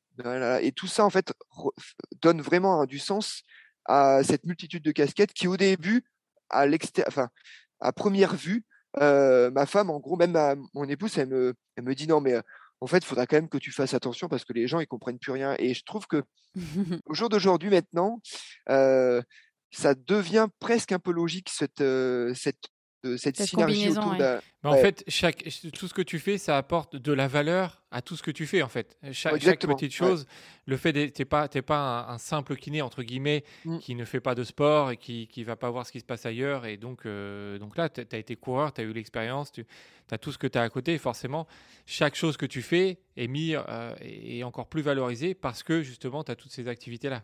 Bah, en tout cas, c'est ce vraiment ce que je souhaite communiquer et ce que je souhaite venir que, les gens qui viennent ici au sein du cabinet à Clermont, j'ai de plus en plus de gens qui viennent. J'ai même des fois des gens qui prennent rendez-vous Non, mais en fait, je viens parce que voilà, j'aimerais juste un peu discuter. Je sais pas où j'en suis en course à pied. Ok. Alors après, j'ai pas encore ouvert une structure de psy Ah ouais. euh, et je me légitimerai jamais en gros euh, euh, psy. Mais mais enfin, c'est vrai que j'ai souvent beaucoup de gens qui viennent parce qu'ils ont besoin entre guillemets d'un accompagnement euh, structurant dans leur pratique et Mhm. qu'ils me disent bah voilà, je je suis un peu blessouillé, j'ai l'impression que je suis souvent blessé. euh, voilà, j'ai des copains qui sont venus et voilà, ça leur a vraiment changé entre guillemets leur façon de voir Mhm. la, la, la pratique, la pratique sportive et que moi j'essaye de m'inclure entre guillemets avec voilà, bah pour vous, je pense que ma casquette la plus intéressante c'est plutôt celle-ci. Euh, Mhm. Pour vous, voilà, et qu'auquel cas, voilà, cette capacité à pouvoir accompagner au sens large, euh, mais dans ma structure justement, je m'accompagne, enfin je, pardon, je m'accompagne, je me entre guillemets, je me, euh, je me, oui, je me fais accompagner. Ouais, je m'entoure. Merci. je m'entoure en fait de, bah, j'ai une diète avec qui on va travailler, j'ai une sophro, euh, et voilà, j'ai, j'ai tout un maillage qui fait que euh, bah, ce réseau, on est vraiment dans du chain block là, qui, qui fait qu'à un moment donné, on, on arrive à être vertueux et synergique entre tout ça. Ouais, c'est important, ouais. C'est important. Alors, tu, tu l'as dit, tu as deux enfants. Oui. Euh, Ça s'arrêtera là. Ok, ok. On n'allait pas te demander, on pas te demander s'il y allait- si on allait avoir un troisième. hein. Euh, au travers de tout ce que tu as fait, on imagine du coup tes enfants, ils ont un peu voyagé avec toi sur, sur les courses, etc. Que- quelle valeur euh, sportive tu penses pouvoir leur, leur apporter? Est-ce que déjà ils font, ils font du sport et comment ils, ils t'ont vu euh, sur les événements? Et toi, par rapport à- à- au sport, la santé, vraiment le. Moi, il y a deux choses que je veux leur imposer. Alors, c'est toujours, c'est toujours très, euh, tu sais, quand, euh, quand t'es pas parent, t'as plein de valeurs. hein. Mm. Et t'as plein de, t'as plein. Alors là, moi, quand j'aurai des gamins, alors c'est hors de question que finalement, tu te rends compte que ouais, non, mais ça, ouais, tant, ouais, pas tant que ça en fait. Mais, euh, j'ai quand même des choses sur les, sur lesquelles j'essaye d'être euh, euh, plus ou moins assez droit et assez infaillible. Ça va être euh, l'esprit sportif. C'est-à-dire que euh, la capacité, enfin le, le, le goût de l'effort, euh, l'esprit sportif dans, dans sa capacité à pouvoir rebondir et que finalement que de me servir. Alors je suis pas trop de ouais ben moi à votre âge ta ta ta ta ta ta parce que en fait c'est faut toujours contextualiser le le, le- dire la- la- l'adolescence euh, l'âge à laquelle on va dire on se on essaye de, de, de faire des parallèles parce que voilà bon ils sortent de deux ans où ils ont rien pu faire Ouais. euh, voilà, donc c'est toujours assez simple. de, Ah, mais moi, à ton âge, j'allais toujours faire du VTT. Ouais, mais on n'est plus dans la même époque. euh, voilà. Donc, euh, j'essaye quand même assez peu de me dire, euh, de me projeter entre. à leur âge, je faisais comme ça. Par contre, j'essaye quand même l'esprit sportif, ça restera l'esprit sportif à vie. Euh, et qu'à un moment donné, bah, si tu veux. euh, si tu veux gagner, il faut te donner les moyens de gagner. Euh, le goût de l'effort, à savoir, ben, ouais, quand tu te mets dans un, dans une, dans une, dans un projet, euh, donne-toi les moyens d'eux. Euh, pour le coup, elles font pas du tout du sport. alors moi, j'ai deux filles. Je sais pas si c'est plus simple ou si c'est plus compliqué, mais tout, ce qui est sûr, c'est que c'est beaucoup plus simple pour éviter de se projeter en tant que père dans, dans ses enfants, euh, Ah oui. dans leur capacité Ouais. à être Dans la performance. voilà, euh, dans la performance. Euh, je sais pas du tout et je, je me suis jamais trop posé la question, mais je me suis, je sais pas comment j'aurais été si finalement j'avais eu euh, des, un, un fils euh, et que est-ce que j'aurais fait un transfert ou pas. Mais là, euh, le fait est qu'avec deux filles, je me projette moins facilement. Pour le coup, elles font euh, euh, du tennis, euh, de la danse, euh, du foot. Euh, oui, j'ai réussi à avoir euh, quand même. Je me suis dit avec deux filles, j'allais quand même réussir à pas être dans le foot. Bah si, quand même, j'ai réussi. Ah la vache, Ah, t'es foutu, t'es foutu. Donc euh, voilà, mais mais voilà, elle est, euh, elle, euh, je, on est plus dans l'accompagnement et dans la bienveillance de l'accompagnement euh, extra sport, enfin sportif que euh, dans euh, la projection de ouais absolument le haut niveau parce que j'ai fait du haut niveau, donc il va falloir Mhm. absolument que tu fasses du haut niveau. Non, je pense que le sport aujourd'hui, euh, surtout chez les filles, euh, et malheureusement, alors ça, ben, ça je pense que c'est malheureusement euh, sociétal, mais est quand même souvent euh, euh, source à problème. Euh, que ce soit euh, psychologique, euh, alimentaire, euh, plein de choses, surtout en course à pied. Et que euh, je trouve que réussir à vivre de la meilleure des façons son sport en tant que, en tant que femme, c'est assez compliqué. La société n'est pas construite pour ça. on a des modèles qui sont complètement patriarcales et qui sont complètement dénués de sens dans ce qu'on voudrait donner en fait en, termes de en termes d'accompagnement de, la, la, femme sportive. Donc euh, je les pousse vraiment pas dans le haut niveau. Si ça doit venir le haut niveau, euh, je leur donnerai moi des clés et des billes mmh. euh, parce que, on va dire, de mon expérience propre, mais je les mmh pousse pas là-dedans et que pour l'instant, bah, je préfère qu'elles soient bonnes à l'école. Ok. on va passer maintenant aux questions qu'on pose à tous nos invités. Est-ce que tu as un objet fétiche que tu emmènes avec toi dans toutes tes courses ou tous tes déplacements? Un objet fétiche alors avant, quand j'étais gamin, j'avais un t-shirt fétiche. Mmh euh, et que du coup que j'amenais euh, régulièrement c'était un maillot jaune que je c'était le maillot jaune qui était le premier en fait c'était le premier maillot que j'avais quand on était en école primaire. Alors je sais pas si vous aussi vous avez quand même connu vous l'UCEP ça vous parle? Non, ah, non, alors là, du coup, ouais, je me, là, je me sens jeune pour une fois, alors que, alors que c'est jamais le cas. Ah, eh ben, l'UCEP, c'était euh, l'UNSS des, euh, de l'école primaire. Donc, euh, ok, ah ouais, non, on n'a pas connu. Et donc, du coup, on avait, chaque école avait son maillot jaune. Donc, quand j'avais, quand j'étais en CM1, on m'a donné mon maillot jaune pour aller faire l'UCEP. Et du coup, c'est un maillot qui, j'ai gagné mes premiers cross scolaires avec ce maillot jaune. Mmh. Donc, mmh ça m'a un peu suivi longtemps. Donc, là, il est, il est, alors, je ne l'amène plus sur les courses, mais il est dans quel coin, dans un, dans un grenier quelque part. D'accord. si tu devais rencontrer Thomas Laure Blanchet, qu'est-ce que tu lui dirais? Euh prends plus de temps pour toi.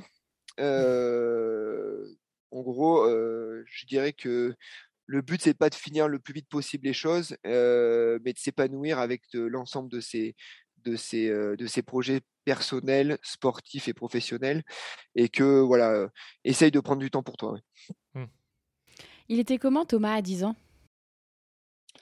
Euh, à 10 ans, je pense qu'il était euh, assez. Alors, je pense qu'au jour d'aujourd'hui, j'aurais été euh, traité de hum, d'hyperactif, machin, mais voilà, je, pense qu'à 10 ans, c'était quelqu'un qui était qui était peut-être hyperactif, certes, mais déjà avec une une tête relativement pas bien faite, mais relativement ordonnée, avec une priorisation des choses.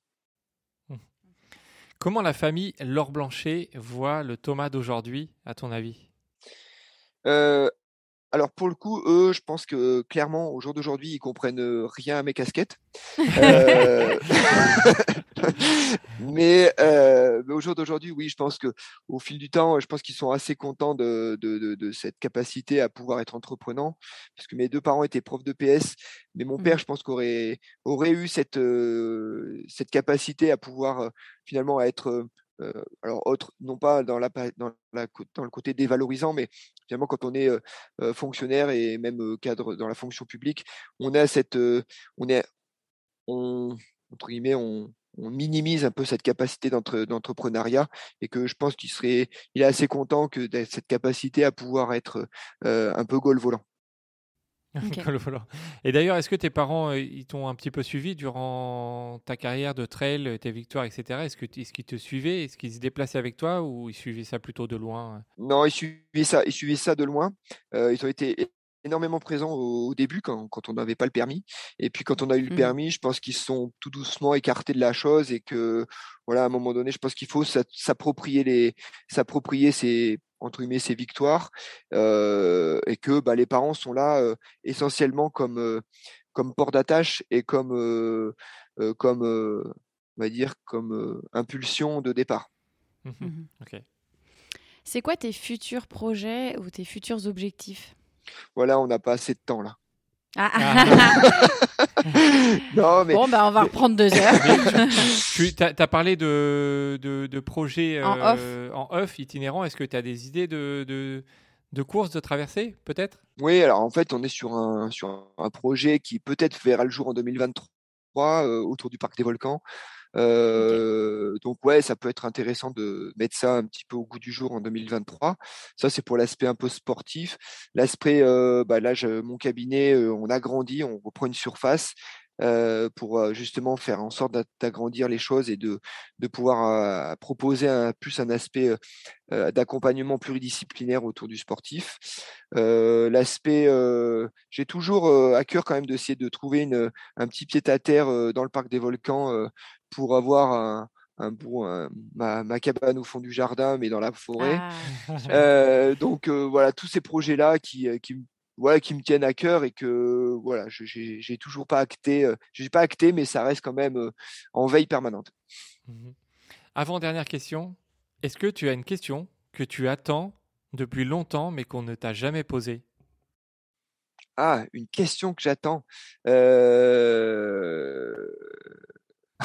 Alors, mmh non, en vrai, c'est souvent qu'on me la pose. Euh, le trail, c'était mieux avant. voilà, souvent, ça, celle-là, j'attends souvent qu'on me la pose en général sur une interview. Ça vient souvent, ça. Donc, je, vous remercie de pas me l'avoir posé. Ah, on est content. parce que voilà, on a un peu abordé les choses, mais je pense qu'il n'y a pas de, il n'y a pas vraiment de, d'avant après. C'est une espèce de continuité des choses et que les uns se servent de l'expérience des autres pour avancer.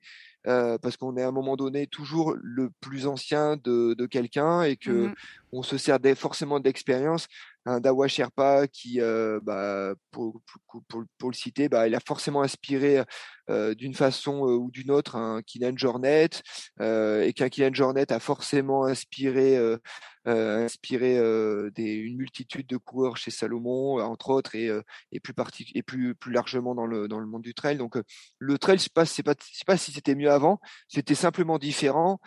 Et est-ce que c'était mieux quand on n'avait pas le Wi-Fi? Ben, j'en sais rien en fait. C'était tu vois, c'était c'était différent. Quoi. La question du sage, oui. Donc finalement, c'est une question que qui revient souvent et quand on te la pose pas, tu veux quand même y répondre. Tu vois oui, parce, que oui, parce que je l'affine en fait en fonction. Je l'affine au fur et à ah. mesure.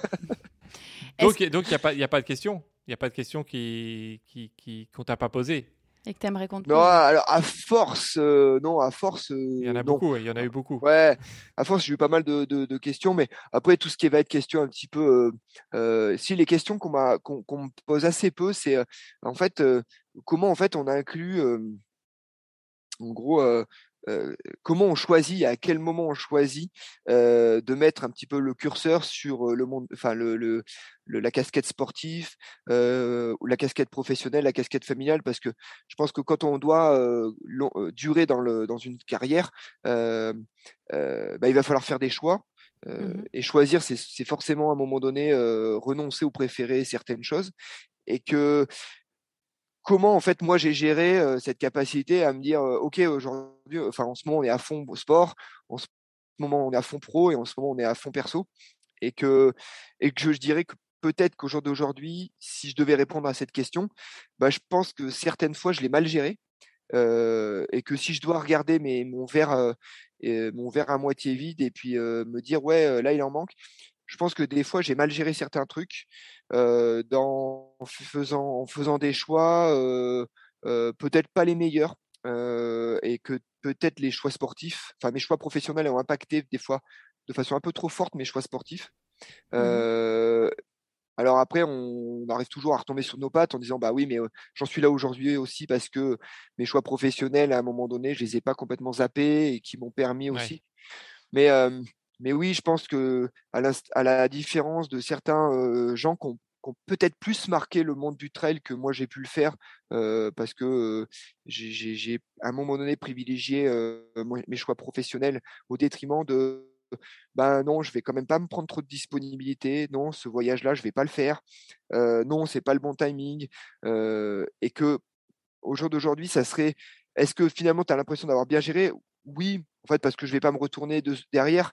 Mais, euh, mais ces choix-là, je pense que c'est excessivement euh, euh, difficile à faire quand on est quand on a le, nez dedans. Donc, j'essaye de pas mettre, de pas me faire mon autocritique trop trop négative, mais je, je, je, suis quand même conscient que jour d'aujourd'hui, tout est perfectible. Est-ce que tu as un dernier mot pour tous ceux qui nous ont écoutés jusque-là? Euh, bravo, déjà. si vous écoutez cette phrase-là, bravo. Euh, mais non, un dernier mot, je dirais que le trail doit rester. Alors, sa phrase non plus n'est pas de moi, mais la, la, la, la, chose principale des choses secondaires et que euh, ne doit pas devenir un sacerdoce. C'est-à-dire que si quand vous commencez à vous à, à, impacter de façon trop importante votre vie familiale et personnelle, euh, ça reste quand même quelque chose qui doit être qui va être négatif à, long terme et que le trail est quand même cette capacité à pouvoir être mouvant et que chacun doit inventer son trail, euh, sa pratique du trail et qu'elle doit correspondre à un sens général de votre vie que vous voulez donner. Ok. Parfait, merci pour, pour cette belle conclusion. Euh, merci d'ailleurs d'avoir partagé tous ces euh, expériences et moments euh, avec nous, on a été ravis, euh, bah, comme, comme d'habitude, nous, euh, on aime bien quand, quand ça dure longtemps. après, c'est les auditeurs qui, voilà, qui vont être contents, ils vont, avoir, ils vont être accompagnés pendant leur, leur sortie longue. La, la, sortie, il faut prévoir sortie longue. Hein. Merci Thomas, encore. Et puis, quant à vous, chers auditeurs, on vous dit à bientôt pour un nouvel épisode. Merci à tous d'avoir écouté cet épisode. On espère que vous en avez appris autant que nous sur Thomas. On a été ravis euh, de découvrir toutes ces casquettes. Si jamais cet épisode vous a plu, n'hésitez pas à nous laisser des petits commentaires et des petites étoiles. Ça nous permet de faire grandir le podcast et de le rendre encore plus visible. Et on vous dit à très bientôt pour un nouvel épisode.